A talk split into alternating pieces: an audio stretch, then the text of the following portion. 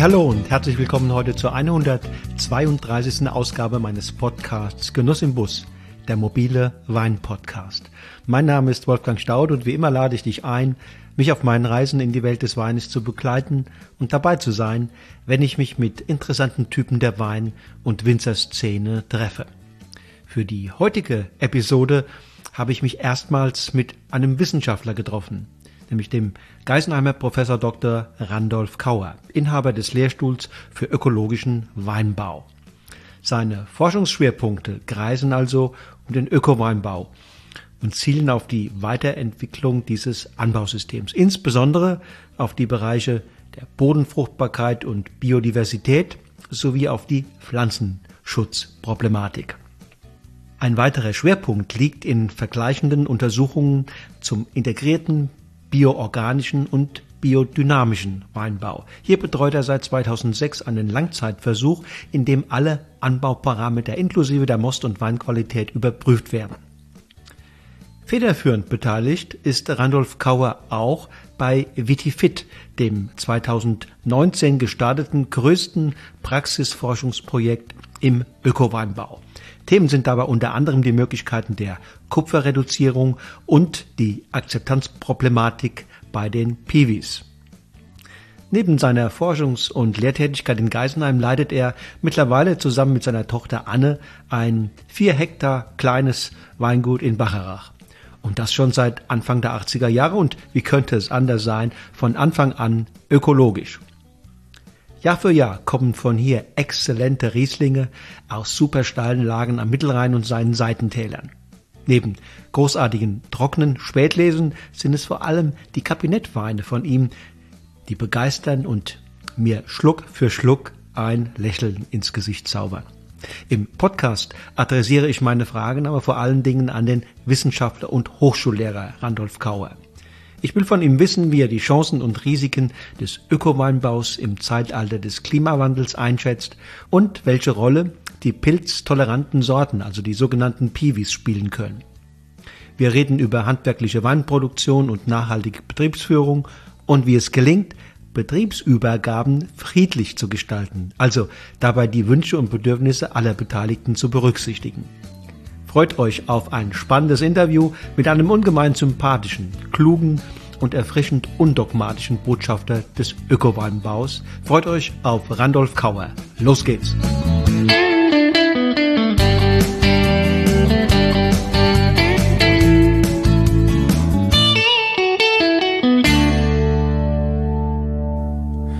So, lieber, lieber Randolph, einen wunderschönen guten Tag, sage ich dir. Ja, auch dir guten Tag. Hallo, grüß dich. Ich bin froh, dass du hier so einen kühlen Raum zur Verfügung hast für unser Gespräch. Ja, es ist jetzt nicht das Büro in Geisenheim, sondern hier bei uns zu Hause im, in der Vinothek. Da haben wir immer geregelte Temperaturen durch die dicken Wände. Äh, Im Büro in Geisenheim wäre es jetzt deutlich wärmer. Es ist eine sehr schöne Umgebung, Kunst an der Wand, äh, viele Weinflaschen, alte Fässer, also das sieht sehr authentisch aus. Ja, ist ja auch eine äh, Gebäude gehörte mal zu einer alten Kellerei, 1904 gebaut und haben wir 96 übernommen und nach und nach renoviert. Und geht das noch sehr tief in den in, in den Also hier im Haus geht's nicht in den Berg rein, aber es geht äh, in dem Nachbarhaus sehr tief in den Berg rein mit so 20 Meter langen mhm. Kellern. Die sind aber sehr nass. Und zum Glück habe ich aber hier unter dem äh, und in der unteren Etage noch meinen eigentlichen Weinkeller und der ist auch direkt am Felsen.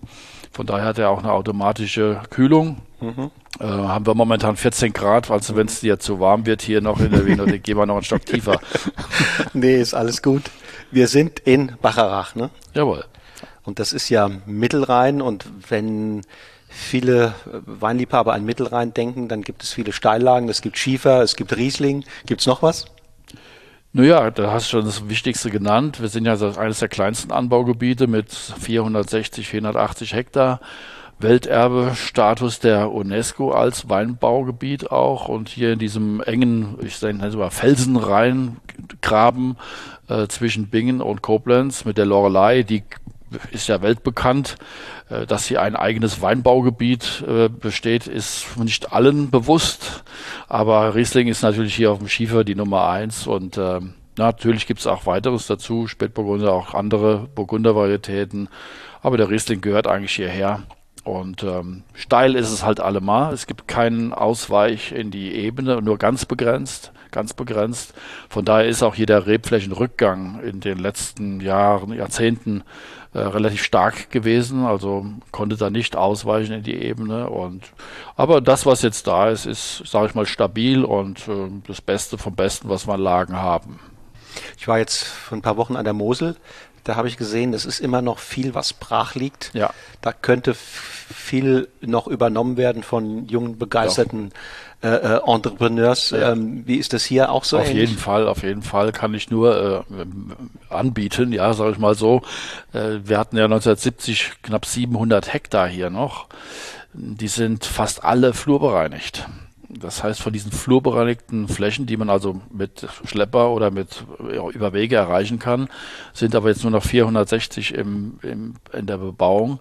Und von daher hat man also jede Menge, was schon leider wieder brach liegt aus dieser Zeit, was aber durchaus momentan in der äh, ja, durch die klimatischen Veränderungen auch wieder interessant wird. Ich sag mal, in diesen Seitentälern, die wir hier am Rhein auch gerne bespielen, äh, mit dem Weinbau äh, ein bisschen weiter ins Tal rein, nicht mehr so ganz die Rheinfront, die ja immer die wärmste und die heißeste und die trockenste ist, mehr ins Tal rein oder in die Höhe, dass wir so auf 200 Meter kommen. Äh, es sind durchaus jetzt Lagen, die man vor 50 Jahren noch nicht mit Riesling bespielt hat. Das können wir aber jetzt machen. Der wird auch jetzt reif. Also, ich höre da raus, du machst Werbung für das Gebiet? Ja, ich sag mal, wer keine Angst vor dem Steilhang hat, äh, der ist hier herzlich gerne gesehen und äh, wir freuen uns über jeden jungen Kollegen, der hier anfängt. Das ist nicht einfach, das ist klar. Die, wir haben alles fast über 60 Prozent Hangneigung.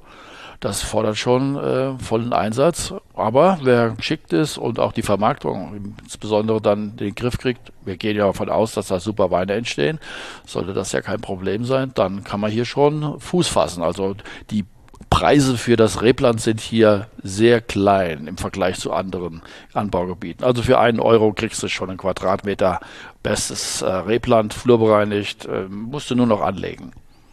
Okay, das ist ein Anreiz vielleicht für den einen oder anderen jungen Hörer ja. oder Hörerin. Ähm, und du machst das ja sogar hier unter diesen ja, anstrengenden Bedingungen äh, als Öko-Weinbau.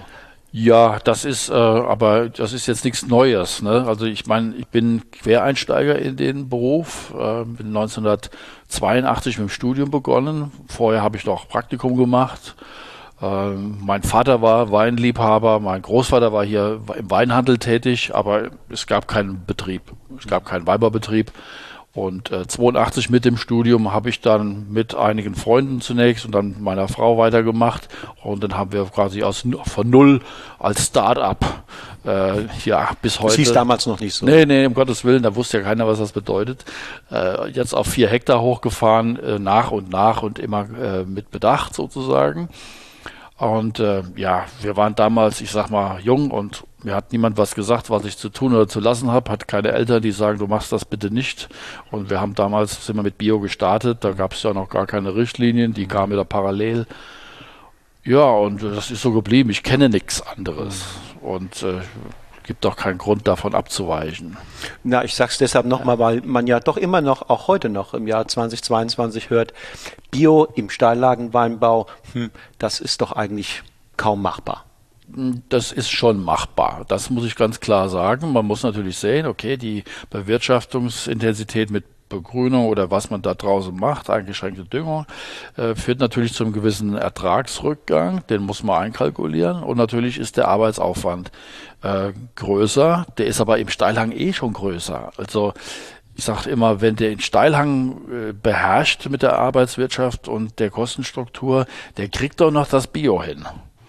Das ist zwar noch mal eins drauf auf der Ecke der Arbeitswirtschaft und der Kosten, aber das macht dann auch nicht mehr so arg viel aus. Aber wie gesagt, wenn man natürlich umstellt und man hat über Jahre, Zehnte mit Herbiziden gearbeitet, äh, dann wird es zunehmend schwierig oder wird es, ist es schwierig, aber die äh, Mechanisierungsmöglichkeiten momentan über Steilhangmechanisierungssysteme oder Raupenmechanisierung sind ja jetzt äh, da, sind etabliert und nutzbar. Und äh, ohne das käme ich auch nicht vorwärts. Aber so Sachen jetzt im Unterstockbereich sind wir jetzt zum Teil noch mit der, mit der Motorsense unterwegs oder auch mal wieder mit der Hacke. Ne? Und das, äh, das ist dann mehr Aufwand, der auch schon irgendwo sich niederschlägt. Aber ja, äh, wenn man das will, muss man es mit einpreisen und dann gilt es darum, den Markt zu finden. Und das wieder reinzuholen. Hm. Aber, Randolph, wir haben verabredet heute nicht, nicht intensiv und lange über dein Weingut zu, zu reden, sondern ich bin hier, um dich als Wissenschaftler, als Forscher, als Professor in Geisenheim zu treffen und zu befragen. Seit wann bist du dort in Geisenheim?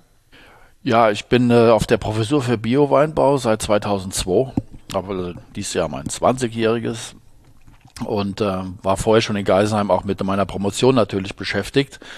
Und da ich ja in der Zeit, da ab 82 bis äh, 85 im Grundstudium praktisch, im, jetzt heute heißt das Bachelorstudium, ähm, hatte ich ja schon den Betrieb hier so ein bisschen aufgebaut. Mein damaliger äh, Weinbau-Dozent, Professor Kiefer, der hat mich dann irgendwann gefragt, hör mal, äh, Sie machen doch da Weinbau, Bio, äh, wollen wir da nicht mal gucken, was da hinten dran ist oder was da hinten dran steckt. Äh, und dann habe ich dazu promoviert. Ähm, schon ja, in äh, 88 angefangen bis 92 auf äh, 13 Standorte in Rheinhessen äh, und auf zwei Rebsorten, die wir umgestellt haben in der Zeit und dann beobachtet haben, was da passiert. Sehr spannend. Ja, ja, war eine spannende Zeit. Also wie gesagt, es gab noch keine Bio-Verordnung in der Zeit. Und ähm, aber natürlich war das die Idee schon zu schauen, was sind die wesentlichen Dinge, die passieren, wenn ich umstelle. Ne? Gab es denn damals in der Forschung schon, sagen wir mal, Vorarbeiten, wenn nicht hierzulande, dann vielleicht im Ausland? Ja, es gab hier schon, äh, hierzulande schon Vorarbeiten. Mhm. Ich meine, wir haben uns in Geisenheim ist ja sich über Jahre, Jahrzehnte auch schon mit Begrünungen beschäftigt worden, allerdings komplett andere Qualität, als man heute einsetzt im Bio-Weinbau. Also damals hat man praktisch äh, Grasbegrünungen etabliert und die auch dann forschungsmäßig begleitet, was sich da tut. Also ich sage mal, eine Begrasung eingesetzt. Mhm. Hintergrund war halt Einsatz von modernen Schleppern. Das Pferd wurde abgelöst in und nach dem Krieg ging es mit Schmalspurschlepper in den 60er Jahren dann langsam los. Ja, und die mussten ja irgendwo drüber fahren und nicht stecken bleiben in dem offenen Boden, mhm. den man bis dahin eigentlich hatte. Und von daher war die Ecke, sprich Begrünungsetablierung im Weinbau äh, wichtig. Und da hat man sich zunächst auf, ich sage mal, Gräser äh, begrenzt die natürlich erstmal kostengünstig waren, strapazierfähig und dann hat man die Steigung noch dabei erhöht, also die Grenzhangnutzung. Diese Schlepper konnten ja dann auf einmal 20, 30 Prozent hochfahren. Mittlerweile können die noch viel mehr. Aber diese Begrünungen sind natürlich von ihrer Qualität, von ihrer Qualität bezüglich der Biodiversität, naja, äh, wenig sinnvoll. Wenig, haben wenig zu bieten, sage ich mal so. Und äh, von daher haben wir da in der, in der Umstellung zum Bio-Bereich, wo wir auf vielartige Begrünungen setzen, ähm, einen ganz anderen Schritt gemacht. Und der ist aber damals schon in der Zeit auch von den Bio-Verbänden, die ja da im Kommen waren. Also ich meine, äh, Ecowin heute hieß ja damals Bundesverband Ökologischer Weinbau, ist 85 in Geisenheim praktisch gegründet worden, ähm, mit den Kollegen, die da aus Rheinhessen, der Mosel und der Pfalz zusammen waren. Und äh, da hat man schon mit solchen Begrünungen äh, praktisch gearbeitet. Das waren so die ersten. Ich kann mich sehr gut erinnern an den Otto Heinrich Sander aus Mettenheim. Der Betrieb ist ja auch noch top da und haben wir enge mhm. Verbindungen auch noch hin. Und ich sag mal, der hat mir quasi äh, erklärt, wie das zu verstehen ist in der Zeit. Also mit was er mit Begrünung, mit Humuswirtschaft, mit Bodenfruchtbarkeit, äh, wie er damit umgeht und was es da zu tun gibt. Und ja, in der Zeit hat man natürlich studiert, aber solche Inputs von etwas von der Seite, von außerhalb waren natürlich wichtig und haben dann mich Absolut. auch total geprägt, ja. Mhm. Was mich heute besonders interessiert, das hat, hat auch einen Grund, wieso ich zu dir gekommen bin, das ist, gab in den letzten Monaten, möchte fast sagen, über ein Jahr hinweg viele junge Winzerinnen und Winzer hier im Podcast, mhm. die mit ganz bestimmten Wünschen und Bedürfnissen und auch, sagen wir mal, Grundüberzeugungen, Werten ans Weinmachen rangehen, da aber sozusagen nicht immer sie 100% sicher fühlen. Und äh, die wichtigsten Punkte ökologischer Weinbau, gehe ich den oder, oder scheue ich diesen Weg? Ist er riskant oder ist er notwendig? Ähm, es geht immer bei denen auch um oder oft um interventionsarme oder eher mehr von Technik geprägter Weinbereitung. Es geht um ähm, das Thema nachhaltige Betriebsführung. Das heißt, die machen sich Gedanken, wie wird der Strom erzeugt, wie viel mhm. Energie wird verbraucht, welche Flaschen nehme ich, welchen Verschluss, ja. all diese, all, all diese Dinge, Verpackung, ähm, ähm, nicht, dass man das eine mit dem anderen aufrechnen will, aber, aber die sagen, nur Öko ist, also ne, ist vielleicht ein bisschen zu wenig, da muss man noch, das muss man kompletter, äh, komplexer sehen. Ähm, anderer Begriff, der da immer wieder auftaucht, ist, äh, oder ein Thema, ist die Betriebsübernahme. Ich habe es immer genannt, die friedliche mhm. Betriebsübernahme, weil ich leider Gottes immer wieder auch äh, ähm, Fälle äh, beobachte oder von Fällen höre, wo das eben nicht ganz so reibungslos und, und harmonisch geschieht und wo der ein oder andere dann auch manchmal das Elternhaus verlässt, weil er sagt, das geht nicht. Ja. Ähm, lass uns mal vielleicht mit dem ökologischen, mit dem ökologischen Weinbau beginnen. Ähm, ich habe da drei, vier Beobachtungen. Erstens, die Zahl der Betriebe steigt. Das ist das, was mir aufgefallen ist. Äh, sicherlich liegt es vielleicht daran, dass der Erfahrungsschatz reicher wird, ähm, dass vielleicht aber auch von der Nachfrageseite her Druck erzeugt wird. Äh, moralischer Druck, aber einfach auch, dass die, dass, dass, dass die Menschen sagen, ich will Ökowein, ja. Also wenn ich schon ein Luxusprodukt kaufe, dann soll wenigstens dort auch äh, äh das Thema ähm, der Herstellung für mich eine, eine Bedeutung haben. Ähm, Klimawandel ist so ein anderer Punkt, den ich gerne mit dir in dem Zusammenhang ökologischer mhm. Weinbau besprechen will. Auf der einen Seite wird ökologischer Weinbau vielleicht immer notwendiger, ähm, auch im Grunde der, der gesamten Entwicklung. Auf der anderen Seite kann aber auch sein, dass der Klimawandel das ein bisschen erschwert. Ne? Wassermangel und Unwetter und Schädlinge und Spätfröste und also es ist ja nicht so, dass das, dass dadurch der Ökoweinbau leichter wird wenngleich notwendig. Ähm, und das andere Thema, was wir vielleicht auch streiten können, ist die Politik die ja auch Rahmenbedingungen für dieses setzt. Ja, es gibt äh, es gibt die die ja fast schon leidliche oder unleidliche Diskussion rund um um ähm, das um die äh, Kaliumphosphonate. Ähm, wieso lässt man sie nicht zu oder ist es sinnvoll, dass man sie verbietet für den Bioweinbau? Ähm, Kupfer ne, ist auch so ein Thema. Also auch von da gibt es, gibt es Themen, die durchaus interessant sind. Und äh, was mich interessiert, was kann Wissenschaft und Forschung in diesem Kontext leisten? Welche Horizonte kannst du da vielleicht auch ähm, hier heute mal in den Podcast mhm. einbringen? Ähm, das ist so das erste, der erste große Block, den ich gerne mit dir, mit dir bereden will.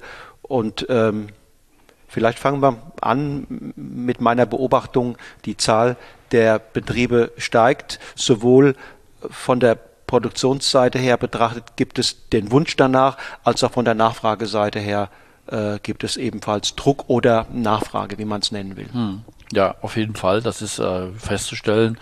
Der, die, die Fläche im Bioweinbau hat in den letzten Jahren, Jahrzehnt quasi sehr zugenommen. Und ich sage mal so, sie könnte noch höher sein könnte noch höher sein. Also Sie kommen aber sicherlich gleich noch zu sprechen. Ähm, da sind viele Betriebe dazugekommen, die auch jetzt dieses Thema für sich gefunden haben.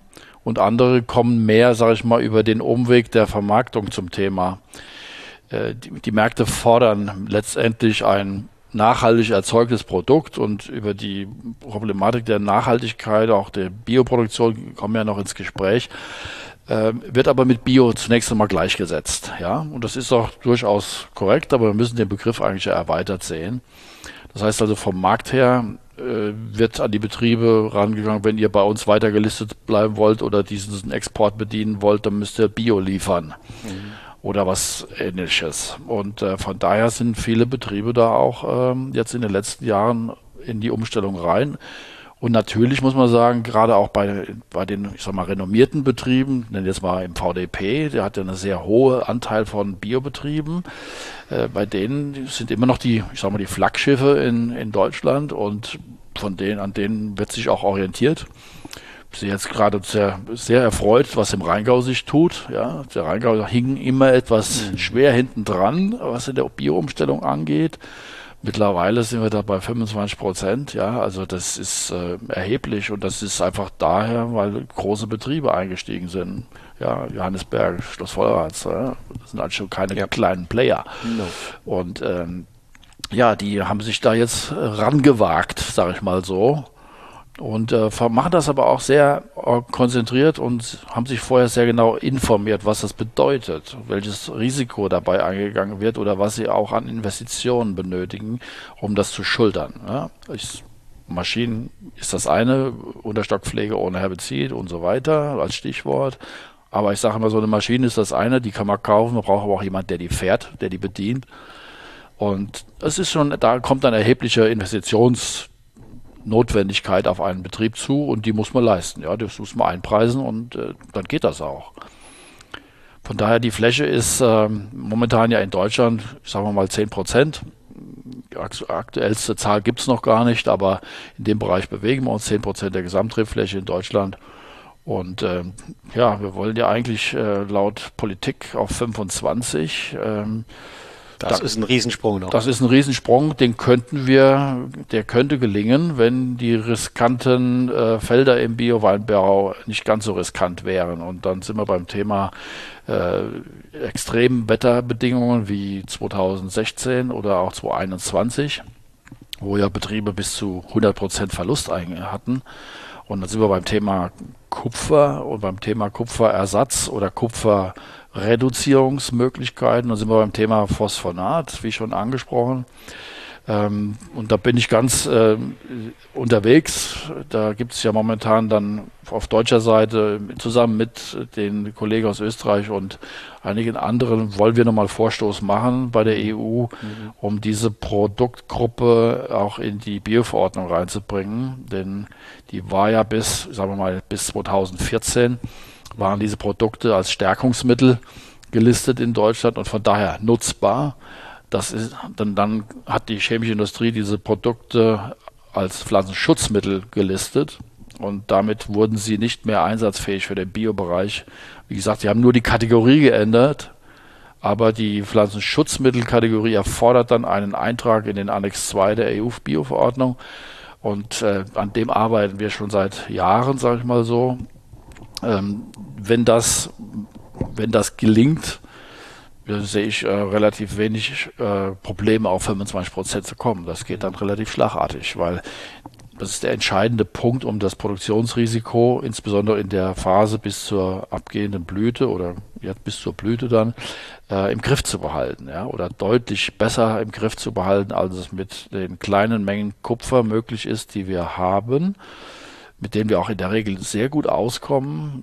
Ich sag mal jetzt dieses Jahr, ich glaube, wir, also in Geisheim sind wir momentan bei 1,4 Kilo pro Hektar an Gesamtaufwandmenge Kupfer.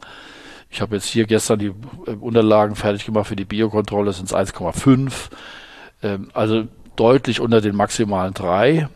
Aber in Jahren wie 2016 und 2021 bist du mit, schaffst auch mit drei, ist nur eigentlich nicht. Oder es kommt ja auf die ganz regionalen Geschichten an. Und äh, wenn wir da noch ein Produkt hätten, was die, was die Rebe unterstützt und die, diese Phase, diese kritische Phase bis Ende der Blüte äh, uns reduziert vom Risiko her, das wäre der entscheidende Schritt mhm. und dann ging es auch weiter. Und der, der Antrag, den ihr vorhabt, wo ihr nochmal einen Vorstoß machen mhm. äh, wollt, phosphorische Säure, ähm, ist das nicht etwas, wo man dann auch damit das gelingt, äh, Solidarität oder die Unterstützung auch anderer europäischer äh, Länder ja, braucht. Ja, klar, das ist ein ganz, ganz, das ist eigentlich das dicke Brett, was zu bohren ist. Ne? Also die äh, deutsche Seite hat ja da schon mehrere Vorstöße gemacht in, in Brüssel und wie gesagt, momentan wird ein neues Dossier vorbereitet. Und ähm, nur müssen wir natürlich unsere Kollegen in Frankreich, in Italien, Spanien auch mit davon überzeugen und die äh, produzieren natürlich Wein oder haben Weinbau unter anderen Bedingungen. Also diese extremen Witterungsbedingungen oder höhere Feuchtigkeit im, in dieser äh, ersten Produktionsphase haben, kennen die eher weniger. Die haben also weniger Druck. Mhm. Zum anderen besteht bei denen auch noch eine wesentlich höhere Zulassung für Kupfer. äh, sodass die national, denn die nationalen Pflanzenschutzgesetze sind ja nicht ausgehebelt. Ja. Äh, von daher haben die noch Kupfermenge, die sie einsetzen dürfen, die über dem liegen, was in Deutschland momentan der Fall ist. Wobei jetzt die EU ja den Deckel auch bei 4 Kilo einzieht, also von ah, damals äh, vor 20 Jahren nur 8 Kilo, 6 Kilo, 4 Kilo liegen wir jetzt. Und wir liegen in Deutschland immer schon bei drei. Also wir, wir kennen das Spiel, mit drei Kilo auszukommen und äh, auch in schwierigen Jahren auszukommen. Äh, ich sage es mal ein bisschen provokant, wir sind die Weltmeister im Kupfersparen, ja. Und da, das kann ich, unterschreibe ich trotzdem, ja, oder auch wenn es ein bisschen flapsig anhört. Äh, und das müssen, müssen andere noch eher lernen. Ich sage es jetzt mal so ein bisschen, wie gesagt, provokant. Jetzt, wo die klimatischen Veränderungen, zum Teil zu auch schwierigen Bedingungen. Ich nenne das gerade letztes Jahr in der Champagne hat es ja auch einen riesen Ausfall gegeben. Die sind ja auch etliche am Umstellen. Ja. Dieser Biodruck in, der, in den Ländern ist ja auch hoch. Und die stellen dann um, bedienen ihre Märkte und dann sehen sie, oh, es funktioniert nicht in so einem Jahr. Und von daher habe ich Hoffnung, dass man sich vielleicht auf die Diskussion zu Phosphonaten einlässt. Aber wir müssen eine sehr genaue, sehr gute Dokumentation und auch Diskussionsgrundlage schaffen. Denn entschieden wird das ja, wie gesagt, in Brüssel. Äh, zwar von der, vom Kommissar letztendlich unterschrieben, aber vom, von der Expert Group ähm, für Organic Production vorher mal diskutiert und die kennen das Thema und brauchen natürlich jetzt, aber wir haben auch neue, äh, neue Hintergrundinfos. Ich komme jetzt mal schon auf einen Bereich, den ich vielleicht noch ansprechen will. Wir haben ja in Deutschland momentan das äh, Forschungsprojekt VT-Fit. Und da ist ein äh, Arbeitspaket drin, das ich da reingebracht habe, wo es um Phosphonat geht. Einmal nochmal die biologische Wirksamkeit, die Verteilung in der Rebe, äh, auch die Frage, was passiert mit dem Stoff in der, im Boden, im Wein oder im Most, in den Trauben, äh, dass wir da nochmal saubere, äh, aktuelle. Daten mhm. haben. Es gibt von vor 20 Jahren gibt es schon genug Material, also die Welt ist voll mit äh, Forschungsergebnissen zu dem, zu dem Bereich. Aber wir brauchen nochmal was Aktuelles. Und dann äh, werden wir sehen, wie wir da vorwärts kommen. Ähm, Gibt es schon Zwischenergebnisse? Naja, ich meine, äh, wir haben in Deutschland ja im Prinzip seit sagen wir mal 2000 oder vielleicht schon davor mit Stärkungsmitteln und auf Phosphonatbasis gearbeitet. Wir wissen, wie das funktioniert, mhm. dass die ihre Leistung bringen. Und äh, 2021 in diesem Katastrophenjahr waren natürlich diese Varianten in unseren Versuchsflächen die besten. Ja? Mhm. Also weniger Ertragsausfall und von daher äh, schon vor, vorzuziehen. Und alles andere, was danach kommt, wir checken jetzt natürlich auch, wie die Verlagerung innerhalb der Rebe läuft äh, von den Blättern in die Trauben oder auch in die Wurzel. Es ist ja ein Stoff, der systemisch verteilt wird, also sowohl im Phloem wie im Xylem in alle Bereiche der Pflanze verteilt wird. Was ihn aber auch interessant macht, ja. Also ich sag mal, die Hauptwirksamkeit dieses Stoffs ist eigentlich die Induktion von pflanzeneigenen Abwehrmechanismen. Und von daher, ich vergleiche es immer so ein bisschen für den Laien mit einer Art Impfung, ja. Wir geben dem, der Rebe praktisch über die Gabe von Phosphonat die Information, mach dich fit. Da könnte jetzt was passieren. Sprich, der falsche Mehltau kann dir an den Kragen, mach dich fit und dann läuft das auch. Dann laufen diese Abwehrmechanismen ab und äh, die Rebe reagiert dann schneller. Mhm. Wir kennen das Thema eigentlich auch von den sogenannten Piwis, also den pilztoleranten Rebsorten. Äh, die haben das im Blut, in der Genetik. Äh, und äh, die reagieren auf einen Befall von falschen Mehltauben mit einem Abkanzeln dieser Infektionsstellen. Und das haben die, haben die über ihre Entwicklung gelernt aus dem amerikanischen Erbgut heraus, die quasi dieses äh, Downy Mildew Problem über die Jahrtausende, Jahrmillionen gelöst haben. Und jetzt bringen wir die wieder zusammen mit den neuen Rebsorten, um aber es läuft im Prinzip auf einer ähnlichen Basis. Wie sieht es denn aus mit Nebenwirkungen? Von äh, den Phosphonaten. Von Phosphonaten Nebenwirkungen. Äh, auf andere Schaderreger. Ja, auf den Boden vielleicht, so, okay. äh, dass die Pflanze sich möglicherweise dadurch auf Dauer äh, durch diese Gabel ein ja. Stück weit auch verändert oder was auch immer. Ja, also da kennen wir, haben wir also relativ wenig Hintergrund. Äh, man hat diese Phosphonate ja mal eingesetzt, das war, ähm, oder hat die mal überhaupt in die Landwirtschaft eingebracht als Dünger, ja, als Ersatz für Phosphor, Phosphat. Äh, das war halt auch dann äh, lieferungsbedingt, dass Phosphat äh, nicht verfügbar war, dann hat man versucht mit Phosphonat zu arbeiten. Das ist aber nicht unbedingt der, der beste Weg, um die Rebe mit Phosphat zu versorgen. Das geht also immer noch über echtes Phosphat besser. Ähm, aber von daher kommt die Rebe damit eigentlich sehr gut klar. Ist ja letztendlich ist es ein Kaliumsalz der phosphorigen Säure. Das Kalium ist Nährstoff, das Phosphat auch, wenn die phosphorige Säure aufoxidiert wird. Und das passiert im Boden. Wenn also was auf den Boden kommt, wird es über Mikroorganismen aufoxidiert, wird dann zu Phosphat und Kaliumrest äh, und zwei Dünger, die dann im Prinzip übrig bleiben oder Düngemittel. Äh, die auch im Boden unproblematisch sind. Was sind die Argumente der Gegner? Ja, die Argumente der Gegner liegen im Bereich der ähm, Rückstandsproblematik. Also wenn man diese Phosphonate über die ganze Saison appliziert, dann bekommt man die auch natürlich äh, über die Traube natürlich in den Most. Und das wollen wir natürlich nicht. Und von daher haben wir im Biobereich schon immer gesagt, wir lassen mal diese ähm, wir lassen mal diese rückstandsrelevante Phase nach dem Setzen der Beeren aus. Da wird nichts mehr appliziert, nur noch bis Ende der Blüte. Und damit kann man dieses Problem im Prinzip weitgehend im Griff haben.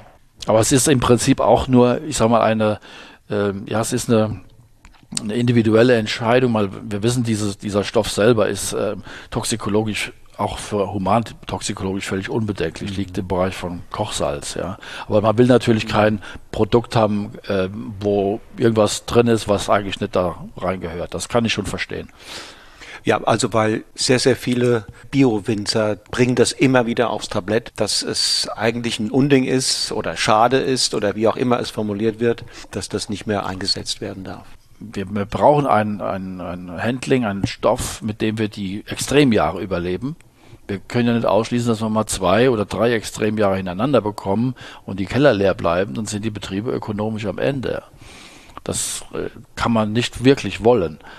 Und ähm, wenn man wenn man das im Griff behält, dann kann man auch die zweite oder damit verbunden ist dann auch noch mal immer die Möglichkeit, das Kupfer zu reduzieren, was uns ja auch immer wieder mal, ich rede jetzt von uns, der Bio-Weinbauszene, also vorgeworfen wird, dass wir Kupfer als Schwermetall in die Umwelt weiterbringen. Mhm. Und das äh, muss man auch ernst nehmen. Mhm. Und von daher sind ja die Kupferreduzierungsstrategien des Bio-Weinbaus seit 1985, ich sage ja nochmal, mhm. äh, sehr, sehr wichtig. Und damals wurde durch äh, den BÖW schon die drei Kilo festgelegt. Da konnte man im konventionellen Weinbau die noch sechs, sieben Kilo übers ganze Jahr spritzen vom Kupfer, wo man sich quasi schon auf die Hälfte jetzt reduziert hat. Damals freiwillig.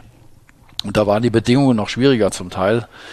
Gut, jetzt sind sie extremer, was einzelne Jahre angeht, aber so, wie gesagt, so Jahre wie jetzt sind sie natürlich trockenheitsextrem und da gibt's keinen falschen Mehltau oder, naja, er taucht mal auf, aber er hat keine Chance. Mhm.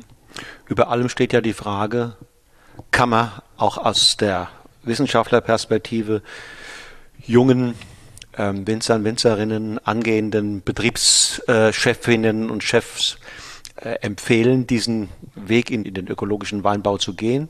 Und welche Rolle spielt vielleicht da auch die Überlegung, es auch mit Piwis zu probieren? Ah ja, gut. Ja, zum Thema Piwis haben wir eben kurz gehabt. Das ist ein ganz wichtiges Thema. Ganz, ganz wichtiges Thema. Ähm, ja, ich erzähle mal so, wenn ich in die Vorlesung gehe, ne? die Vorlesung Bio-Weinbau ist ja Pflicht in Geisenheim, klar. ähm, dann mache ich immer erstmal so ein Selbststatement. Ja, manchmal könnte ja sein, dass ich da so nur ideologisch unterwegs bin. Ja, das bin ich aber nicht. Ich versuche das ja von der wissenschaftlichen Seite aufzublasen und zu vertreten und auch äh, zu vermitteln. Und äh, dann sage ich den Studenten immer, ich gebe, ich will euch nicht überreden, ja, aber ich sage euch, was sind die Vorzüge, was sind auch die Nachteile, wo gibt's Risiken, wo habt ihr Chancen, wo sind Vorteile ich gebe euch den Handwerkskoffer dazu äh, mit der Vorlesung. Ihr müsst nachher entscheiden für euch selbst, was ihr macht. Ob ihr umstellt oder ob ihr zunächst einmal äh, nur eine kleine Fläche umstellt, bisschen übt oder wie auch immer. Also ich, ich bin auch eigentlich mein ganzes Leben so, äh, auch hier im, im, im, einheimischen, im regionalen Bereich so gelaufen, dass ich den Kollegen, die, mit denen ich ja auch hier vor Ort äh, zusammenarbeiten will und äh, darf, äh, nicht vor den Kopf stoße und sage, hier, ich habe die Weisheit gepachtet und alles andere äh, gilt nicht. Nein, aber ich merke jetzt, dass halt auch mehr Interesse, immer mehr Interesse an der Produktionsweise besteht und wenn das dann mal durchdacht ist und die Risiken abgewogen sind und der Betrieb sagt, okay, ähm, man wägt momentan vielleicht die Risiken ein bisschen anders, dann ist es eine Entscheidung, die jeder zu treffen hat. Aber wie es funktioniert, das kann man bei mir in der Vorlesung lernen. Und jetzt der, der Aspekt Piwis, ähm, ja. ähm, der spielt ja, sagen wir mal, im Grunde genommen schon eine, in der Theorie zumindest eine große, eine, spielt eine große Rolle. Aber wenn ich mir Deutschland konkret angucke, dann, dann ist Piwi etwas, was noch nicht sehr verbreitet ist. Und ich muss sagen, auch von den, sagen wir mal, von den Top-Produzenten, mit denen ich mhm. äh, Kontakt habe, tendenziell eher so ein bisschen äh, mhm. ja, von der Seite beäugt wird. Ja, das ist nicht so, das äh, von der Aromatik und von der von der Tiefe und von der so. Ich, mhm. die hängen alle, ich will es anders sagen, an den klassischen europäischen. Äh, ja, ja, ist völlig klar. Ich meine, äh, ich, ich beziehe das jetzt mal hier auf uns und, und gerade mal unser Betrieb, da liegen wir auch natürlich beim Riesling. Das gibt das Gebiet so her. Dennoch gibt es Piwis mittlerweile. Und ähm, ja, ich sag mal kurz, um es mal generell nochmal einzusortieren, wir haben in Deutschland die Piwi-Rebfläche liegt etwa 2,6 Prozent, knapp unter, also deutlich unter drei noch Prozent, ja, also das und in den über alle über, über die gesamte Fläche und in den Biobetrieben liegt es so knapp unter 10, ja. Gibt es jetzt gar keine aktuelle Statistik, aber ich schätze das mal. Ähm, das ist eindeutig zu wenig eindeutig zu wenig. Und ähm, das, was wir gerade jetzt, was uns die, die EU über den Green Deal äh, ins Hausaufgabenbuch geschrieben hat, Pflanzenschutz reduzieren um 50 Prozent. Hallo, ja. Es ist ja nicht so, dass wir im Bioweinbau keinen Pflanzenschutz betreiben. Wir müssen ja auch da was tun, haben wir ja gerade schon drüber gesprochen. Aber wenn wir reduzieren wollen, dann geht das eigentlich nur mit Piwis.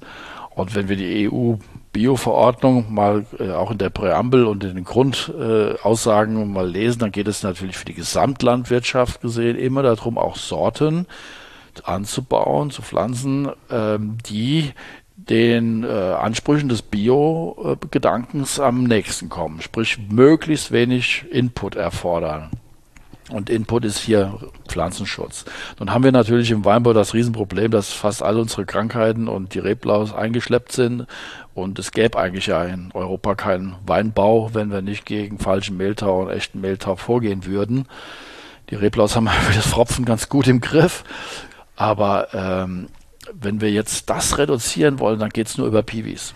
Mhm. Und ich bin da, ja, habe da auch immer so ein bisschen gedacht, naja, kann man das, klappt das, Vermarktung, das ist immer das Hauptargument. Ich bin mittlerweile ein bisschen, ähm, ja, deutlicher. Im, optimistischer der, auch. Ja, deutlicher und auch optimistischer. Wenn, wir sollten es doch schaffen, äh, 10 Prozent zu kommen in Deutschland, oder? Ja. Das wäre eine ja. Verdreifachung der Fläche. Ja. Mhm. Ich meine, wir haben auch Regent am Markt. Der ist natürlich als Piwi, ich sage mal, abgewirtschaftet. Der ist zum Teil auch nicht entsprechend behandelt worden, weil äh, Piwi ist ja nicht so, dass man die nicht behandeln muss. Mhm. Ja, weil es reduziert sich ja um etwa 60, 70 Prozent. Ähm, so dass wir da hier jetzt noch drei, vier Behandlungen vielleicht einplanen müssen. Und ähm, Regent ist nicht mehr so, geht kontinuierlich runter in den Flächen. Und die anderen äh, Sorten, die jetzt da sind, auch der nächsten Generation an Piwis, die wir ja mittlerweile haben, äh, die, die, kommen gar nicht so schnell nach. Da ist zwar Nachfrage da, aber ich höre jetzt auch, die Rebveredler haben, äh, können gar nicht so viel liefern momentan, wie nachgefragt wird. Das ist eigentlich ein sehr gutes Zeichen. Das wird sich auch sicherlich relativ schnell anpassen. Oder äh, äh ja. Und ähm, nur dieses, dieses Argument, das können wir nicht verkaufen, das lasse ich nicht mehr gelten. Also wenn ich keine 10% dieser, ich meine, in meinem Betrieb, ich nehme jetzt mal so Familienbetrieb, ja.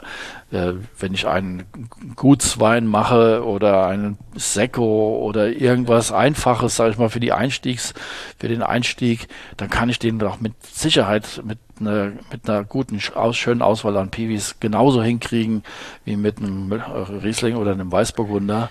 Und auch dafür gibt es einen Markt. Also mir, mir fällt auf, dass immer wieder gesagt wird, genau der Konsument kennt das nicht. Ja, das ist, klar. Äh, ist so ein Argument. Da kann man ja sich zum Beispiel behelfen. Es gibt ja sehr viele, immer mehr sowieso, gerade im Gutsweinbereich, Cuvées da mit, mit einem Markennamen, mit einem Fantasienamen. Da muss man also gar nicht den Namen der Piwi äh, draufschreiben. Ob das wirklich so ist, dass die nicht gekauft werden, weil der Name, das ist, ist eine andere Sache. Aber wir müssen, eine andere Sache ist, scheint mhm. mir wichtig zu sein. Wir haben hier in Deutschland ja äh, im großen, ganz großen Bereich der Produktion spielt sich am Markt später ab bis zu fünf, sechs Euro. Ja, ja. Mhm. ja ähm, und in diesem, in diesem Bereich müsste es doch mit dem Teufel zugehen, das sagen wir bei uns im Taunus, wenn nicht, wenn, wenn man da nicht sukzessive umstellt. Nun wissen wir, es ist, ist keine Sache, wo Weinbau ist Generationengeschichte. Ja. Das heißt, wenn so ein Weinbauberg mal angelegt ist, dann will man nicht gleich nach 10, 15 Jahren wieder sozusagen was Neues pflanzen. Das könnte das ist für mich so ein Argument, wenn einer sagt, Aha. okay, die Lage habe ich jetzt erst vor zehn Jahren jetzt gepflanzt, Aha. da warte ich noch mal ein bisschen, bis ich hier wieder wieder was Neues. Ähm, aber mittelfristig ähm, sagen wir bis ins Jahr 2030, 35 müssten wir doch da vorankommen. Ja, das, äh, das ist auch gar nicht, ähm, das wird um, das wird so kommen müssen, ja. Mhm. Der Druck wird schon groß werden auf das Thema. Von daher, und die Qualitäten, die ja momentan am Markt sind, ich sage jetzt mal in neueren Sachen, Souvenir Gris, Sauvignac, ja. Cabernet Blanc, Muscaris und und und, wie sie alle heißen, äh, Pinotin und dann der äh, Kaladis. Äh, das sind natürlich Namen, die muss man erstmal vermitteln.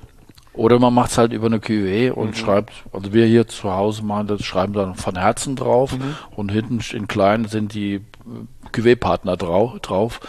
Und ja, wird verkauft als, ich sag mal, als Einstiegswein für junge Leute. Und man muss ja mal sagen, die, es wächst ja auch immer neues Publikum nach mhm. und die haben jetzt diese alten Strukturen nicht unbedingt so im Kopf wie unser eins, ja. Mhm. Die die trinken viel unbefangener und, und das schönes Etikett ist und das schmeckt alles gut. Mhm.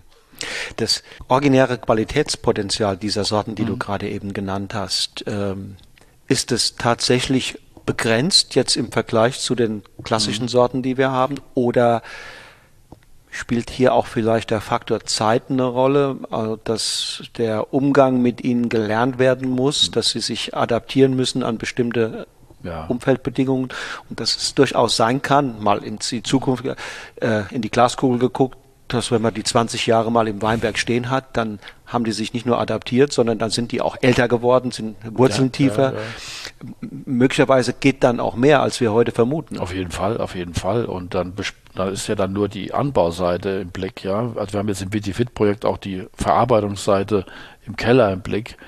Und äh, da geht es dann um Ausbauvarianten, ja. Also was kann ich mit, was kann, nehmen wir nur mal den Spätburgunder als klassische Rebsorte mhm. äh, als Beispiel. Den mache ich Maischevergoren, den kann ich erhitzen, den kann ich äh, ins Holz legen, den kann ich äh, fruchtig ausbauen. Den, äh, tausend Varianten möglich und das könnte man mit Piwis genauso ausprobieren oder mhm. die einzelnen Sorten mal rauskitzeln, wo haben die eigentlich ihr Optimum mhm. in der Qualitätsentwicklung? Und wo haben die auch ihre optimalen Mostgewichte, dass man sie nicht zu früh oder zu spät erntet, wie sieht die Säurestruktur aus, was kann man mitmachen, ja? Und da haben wir eigentlich, da gibt es ja schon einige Pioniere, die schon so viele Jahre unterwegs sind in Deutschland, aber eigentlich hat da, äh, haben für die Großfläche oder die große Verarbeitung gibt es da relativ wenig Hintergrundinfo. Und das ist natürlich auch was für die Kellereien, was die so ein bisschen dann vielleicht zögern lässt. Es gibt zwar jetzt ja ein paar Initiativen, in die Kellereien auch zu gehen oder bei den Genossenschaften sich mit dem Thema stärker zu beschäftigen. Mhm. Und ähm, das sind, äh, ich sage mal, neue Spielwiesen, die auch da sind und mit denen man sich beschäftigen muss. Und wenn wir jetzt dann diesen, du sprachst ja von dem Eingangsweinbereich im, im, in der Großfläche, wo ja immer noch das meiste verkauft wird, was wir in Deutschland auch so produzieren und darüber hinaus importieren. Ja, ich sage mal, die Leute, die gerne einen süßen Rotwein trinken, die sind doch quasi nicht, an, die sind doch nicht wirklich an der Rebsorte äh, orientiert, ja. Ähm, ich meine, ich respektiere das. Ich bin nicht kein Freund von süßem Rotwein, aber wenn es denn so sein soll, dann kann ich den auch, da brauche ich keinen Dornfelder für oder äh, da kann ich einen Piwi pflanzen, wie das mit dem Regent ja eigentlich auch war oder noch ist. Und da können wir nachziehen. Und äh, natürlich können wir aber auch sagen, wir müssen die Piwis auch in, in, in die qualitative höhere Ebene schicken. Und das ist dann das, was, glaube ich, die Einzelbetriebe, die Privatbetriebe besser hinkriegen als eine, äh, als eine größere ähm, Verarbeitungseinheit und dass man da spielt mit Holz, mit äh, Sauerstoff, äh, äh Naturweingeschichten da draus auch mal baut oder mhm. Orange oder das, da ist, boah, ich, also ich finde diese ja. Spielwiese interessant. Dafür wäre es aber auch nicht ganz unwichtig, wenn, wenn die Betriebe, die sozusagen an der qualitativen Front unterwegs mhm. sind. Dass genau ja, die diese, diese Betriebe ja. sich auch diesen Sorten mal zuwenden mhm. und mit ihrer ganzen Erfahrung, ihrem Know-how, ihrem Equipment ähm, ähm, da mal äh, Wege ja, gehen. Ja, ja, es ist, ne, es ist völlig richtig. Wir müssen eigentlich von der Seite her laufen. Äh, es, ich meine, gut, äh, im Einstiegsweinbereich sollte es heute auch keine äh, zweifelhaften Qualitäten mehr geben. Das hat sich ja doch sehr stark äh, verbessert. Ähm, und das kann natürlich äh, Piwis locker abbilden. Und natürlich wäre es natürlich schön, und das läuft ja auch über Piwi Weinpreis und andere Aktionen, dass man sagt, okay, hier, das ist eigentlich mal das qualitative ähm, äh, Top, was wir produzieren können damit und wo man dann auch über die Jahre vielleicht mal verfolgt, wie das reift oder wie das lagern, wie sich das lagern lässt und und und und dann von der Seite auch ein Image aufbaut was nicht von der, ich sag mal, Basisebene kommt, sondern eher von der Top. Aber natürlich wird man dann immer, wird immer am Riesling gemessen oder an sonst was. Äh, und ich glaube, das ist auch nicht, das ist nicht wirklich gut, weil es ist, sind andere Rebsorten. Warum vergleiche ich die mit dem Riesling? Ähm, der Riesling ist, ja, unsere Lieblingsspielwiese, aber was, was hindert uns daran, mit den anderen auch sowas zu machen? Das so, das muss ja nicht so schmecken. Und ich sage mal, ich baue ja auch keine Piwis an, um jetzt den Riesling zu ersetzen. Ja, da müssen wir uns noch was anderes einfallen lassen, ja. Aber wir können sicherlich die Fläche deutlich erweitern.